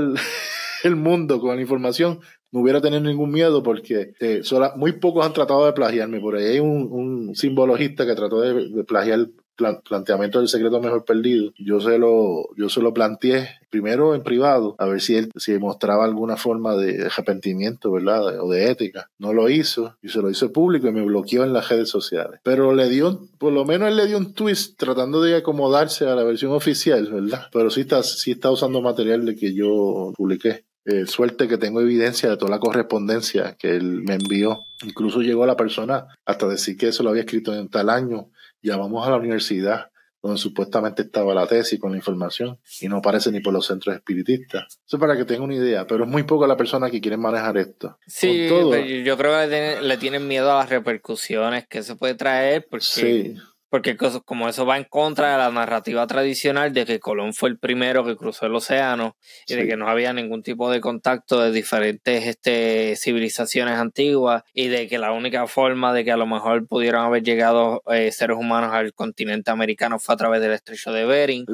y ves, ese tipo de cosas. Ay, encima de pues, esto, tú corres el este riesgo de, de que te ridiculicen. Y te doy otra. Nosotros estamos enamorados con la civilización. Y si esta evidencia sigue apuntando a que la civilización ya existió en periodos muy antiguos y cayó, colapsó, sería una prueba de que el modelo no funciona. Entonces, eh, el que se beneficia del modelo no va a querer. Mira qué interesante, la vida del ser humano es corta y el individualismo hace que, que el ego suplante toda noción lógica de cómo debe hacerse la vida. Y hay gente que no le importa explotar a otros para tener unos placeres, ¿verdad? Una vida hedonista, llena de placeres, de símbolos de estatus, la sensación de que tienen el poder, que son superiores a otros como los grandes multimillonarios, mire el caso reciente del, submarino. O sea que se lanzaron a buscar el Titanic sin la suficiente prueba de que su del submarino iba a sostener eh, esas presiones. Eh, ¿sabes? Fue una locura y esa locura solamente se da dentro de un cerebro que se cree que es invencible, ¿verdad? Dentro de algún complejo de, invencibilidad y como todos eran billonarios, pues todos tenían ese complejo. Hay una mención de un pensador griego en, la época clásica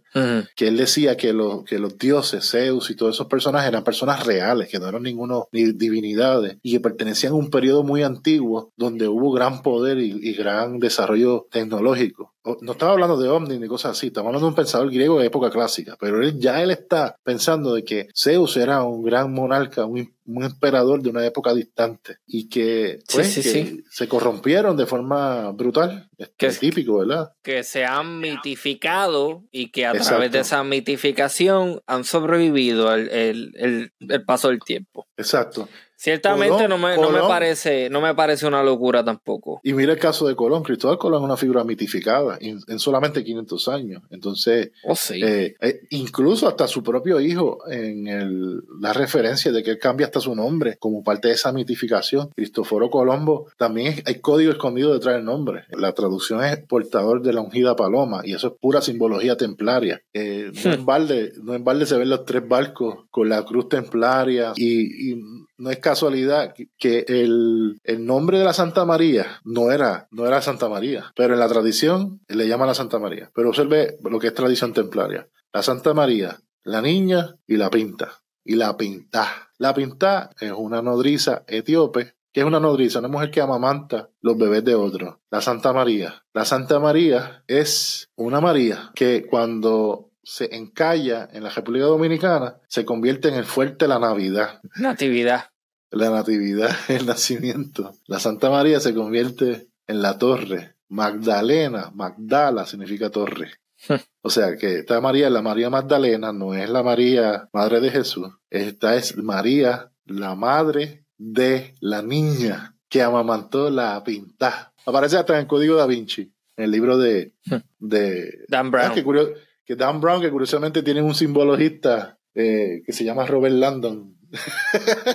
Alguna gente me comparó con él, y un personaje ficticio, yo soy real, pero... Yo, yo creo que ciertamente hay que buscar más y hay unos eslabones en donde no te sigo completamente lo que me estás queriendo decir, porque hay unos eslabones que, que están perdidos y, y, yo voy a requerir que haya como una línea recta de un punto a otro y que tú puedas llevarlo completamente. Hay sí, sí, recuerda que... estás escuchándolo por primera vez esta parte. Y... Sí. y vas a ser también víctima de, de disonancia cognitiva. Estoy bromeando contigo. Yo solamente ahora lo que deseo es estimular, pero que el estímulo sea, porque me he encontrado con esto, que creo que es importante, antes de finalizar, es que al presente me parece que lo que estoy es entreteniendo a la gente. La misión que yo llevaba desde que empecé a publicar era la misión de educar de que la gente se sintiera interés por sus raíces, por este, estos grandes misterios, y, me, y de alguna forma me acompañaran, lo más que les gusta este asunto, la simbología, toda esta cosa, la historia y la arqueología. Y algo que es penoso es que lo que he hecho es entretener.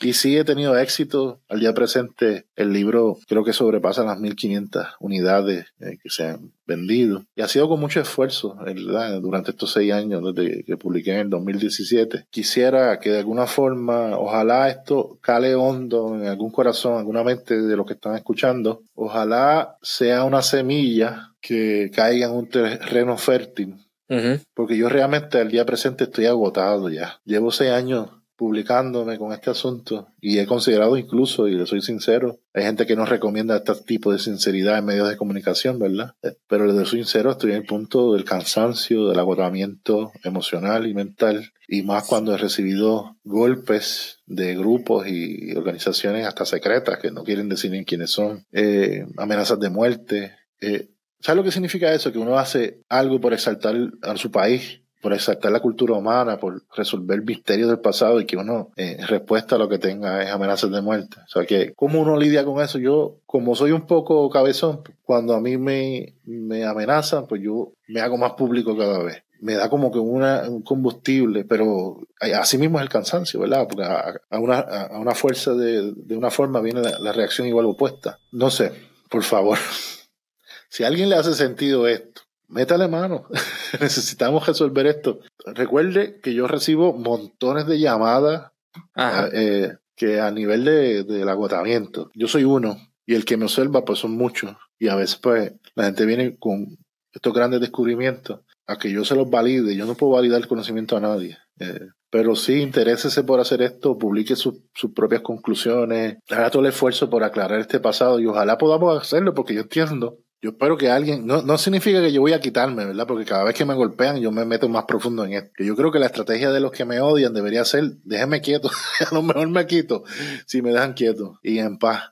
Recuerda que el secreto mejor perdido en la introducción dice que esta es la punta de la lanza. O sea, crea que yo no me he guardado las mejores cartas para el futuro. Yo tengo más evidencia sobre estos asuntos y la, hago pública poco a poco, ¿verdad? Mira, antes de cerrar, yo, yo estoy claro de que hay unos grupos bien bastante radicales en estos vamos a decir, revolando alrededor de estos temas indígenas de en Puerto Rico. Hay mucha mucha pasión, mucho fanatismo y también he visto cierta sed de protagonismo por ciertos individuos que por el mero hecho de tener algún rasgo fenotípico que se pueda identificar como indígena ya quieren venir a hablar de algún tipo de superioridad moral y de conocimiento y de algún tipo de, superioridad basado en algo tan, vamos a decirlo como es, tan superficial como tu apariencia física. Sí. Y ah, pues, que, le caiga el sello, que se lo ponga, no me importa. Este, pero yo creo que estos temas hay que abordarlos con objetividad y que hay, hay que abordarlos con, con humildad intelectual. Yo ciertamente no soy un experto en el tema, pero yo escucho tus argumentos. Hay muchos planteamientos con los que yo coincido completamente. Hay otros en los que quizás necesito un poco más de conocimiento y de, de dialéctica. Pero yo creo que en realidad lo que estás haciendo es dando una pieza de rompecabezas que en algún futuro, junto con la investigación de otras personas, puede generar algo, porque a pesar de que estás produciendo algo grande, Un, corpus de, de, investigación grande, para algo tan complejo como esto, ciertamente no es suficiente. Yo creo que tú lo reconoces. Por eso es que mismo lo estás diciendo, ¿no? es la, la, punta de un iceberg. Esto, de ser cierto que hay, que hubo una civilización esparcida alrededor del mundo, de ser esto un argumento correcto, de que hubo una civilización interconectada en diferentes puntos del planeta hace milenios atrás que compartían información, que tenían tecnología y que este, compartían conocimiento a través de una simbología común, eso requiere, eso es como tú mismo estás diciendo, eso es la punta de un iceberg de un, iceberg. Aquí hay algo que ciertamente va a requerir décadas de investigación para poder entenderlo a cabalidad. Sí. Eh, déjame, déjame aclarar. Eh, dijiste algo que es de la teoría de Hancock, no necesariamente el, de donde yo me alineo con él. Ajá, ajá. Eh, que es la de la gran civilización madre. Lo, lo, que yo entiendo es que hay un fenómeno globalizado, No, no necesariamente civilizatorio. Okay sino un fenómeno global de globalización. Tenemos uno en la actualidad, nadie, nadie tiene duda que estamos globalizados y que nos intercomunicamos. Claro está, con, ¿verdad? Con dispositivos este, y computadoras y vainas y qué sé yo. Pero lo que yo, yo pienso, lo que me permite la, evidencia eh, decir hasta el, presente es que sí hubo periodos donde la civilización, e, eso sí es cierto, para mí es cierto, que la civilización es más antigua de lo que se había planteado Oh, sí. Yo estoy de acuerdo con eso. De que existieron periodos de globalización semejante al actual. Sí. con altos estados científicos, pero no necesariamente con las formas del estado del arte que existe en la actualidad. Cuando te digo el estado del arte es que a lo mejor se descubrió formas de manejar energías, otras energías. Imagínate la sociedad del vapor, que fue reemplazada por electricidad. Si esa sociedad del vapor hubiera continuado y no se hubiera descubierto la electricidad, tendríamos algo como lo que se, algunos anime steampunk, que es como una especie de moda, steampunk. Ajá. donde se plantea que hubiese sido alternativamente lo que hubiese pasado con el motor de vapor y otros ejemplos. O, o, como lo, lo, que sucede en la literatura Harry Potteriana, que la gente que descubrió una forma mística de manejar energía y cambiar la realidad a través de la magia, ¿verdad? que ciertamente sabemos que hay gente que cree en eso, o sea, que, y, incluyendo culturas indígenas. Yo no lo quiero descartar, porque yo no lo he probado, no significa que no, pueda existir. Es como el asunto de la exobiología, oh, o el asunto de los extraterrestres. Lo que, lo que sí es curioso es cómo el ser humano dice que no a todo sin tener evidencia. ¿sabes? Hay gente que apenas llega al tema indígena y ya son unos expertos en media hora. Esto es imposible. Uno, que lleva un seniority de 27, 28 años estudiando el fenómeno y de alguien que te lleva media hora examinando el material y te diga, no, eso es imposible. sí, sí, sí, sí. Eh, eh, eso sí. eso sí que es ridículo. Y el ser humano lo, lo, hace. Por eso que decía que el ser humano, además de ser especie con amnesia, es una especie que propende hacia el autoengaño. Y lo vemos todos los días. Nuestra cultura se desarrolla a través del autoengaño. Ojalá sirva esto para al menos quitarnos el velo del autoengaño y empezar a ver otras cosas y que pueda servir para, para acabar con el, bipartidismo en Puerto Rico, por ejemplo, ojalá se acabe y, y podamos elegir líderes que de verdad estén interesados en, en, las personas y en la población y, y volvamos a tener un país eh, productivo y funcional. Antes de hacer el podcast estaba con la preocupación porque llovió, se me fue el agua, lloviendo se me fue el agua y tenía la preocupación de que se me fuese la luz. O sea que esa es ahora la realidad puertorriqueña en, en una época tan tecnológicamente avanzada que nosotros estemos tan atrasados. Solamente un velo es lo que nos, nos permite estar así todo el tiempo, cuando pudiéramos estar teniendo todos los beneficios de la tecnología, ¿verdad? Y, pero ese es precisamente el autoengaño nos fuerza hacia zonas de confort, ¿verdad? Y no, y no hacia zonas incómodas donde tenemos que cuestionarnos la realidad todo el tiempo, ¿verdad? Que sea 24/7 ese cuestionamiento, con algún descanso, ¿verdad? Hermano, este, yo creo que todavía hay mucho por hablar. Este, yo creo que ciertamente un episodio de dos horas no le hace, no están ni siquiera apenas estás raspando la superficie ahí con todo lo que estás este, trayendo. Eh, vamos a ir ahora a. Tú sabes, tú sabes que yo soy miembro bona fide de Archipiélago Histórico. O sea que, cuenta, con mi apoyo constante. Cuando tú gustes, hacemos otra conversación de esta. Oh, no, sí, definitivamente me interesa. Claro que sí. Y este, para la audiencia que está escuchando, ya saben, hasta el próximo jueves, suscríbete, dale like a este video. Este, este, también, este, Roberto, menciona nuevamente tus proyectos y tus redes sociales para la gente que está interesada. buscan mi nombre completo, Roberto Pérez Reyes. Eh, generalmente me encuentran, si escriben eso nada más en, en buscador, me encuentran rápido. También hay un ginecólogo que se llama igual que yo, pero de América del Sur creo que es. Pero, pero estoy compitiendo con él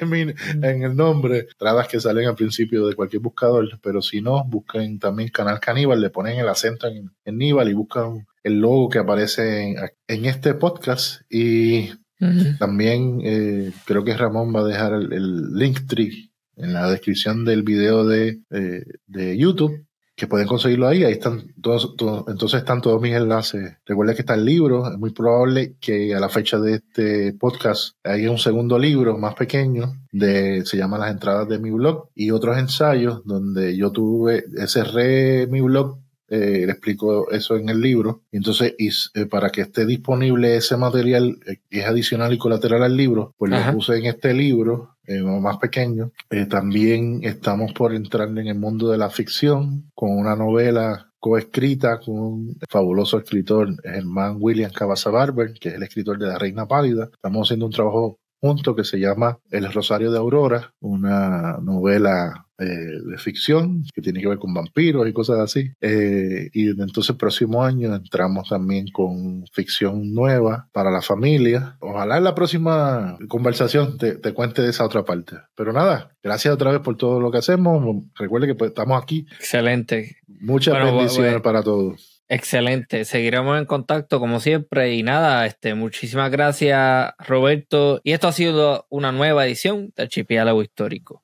Hasta la próxima.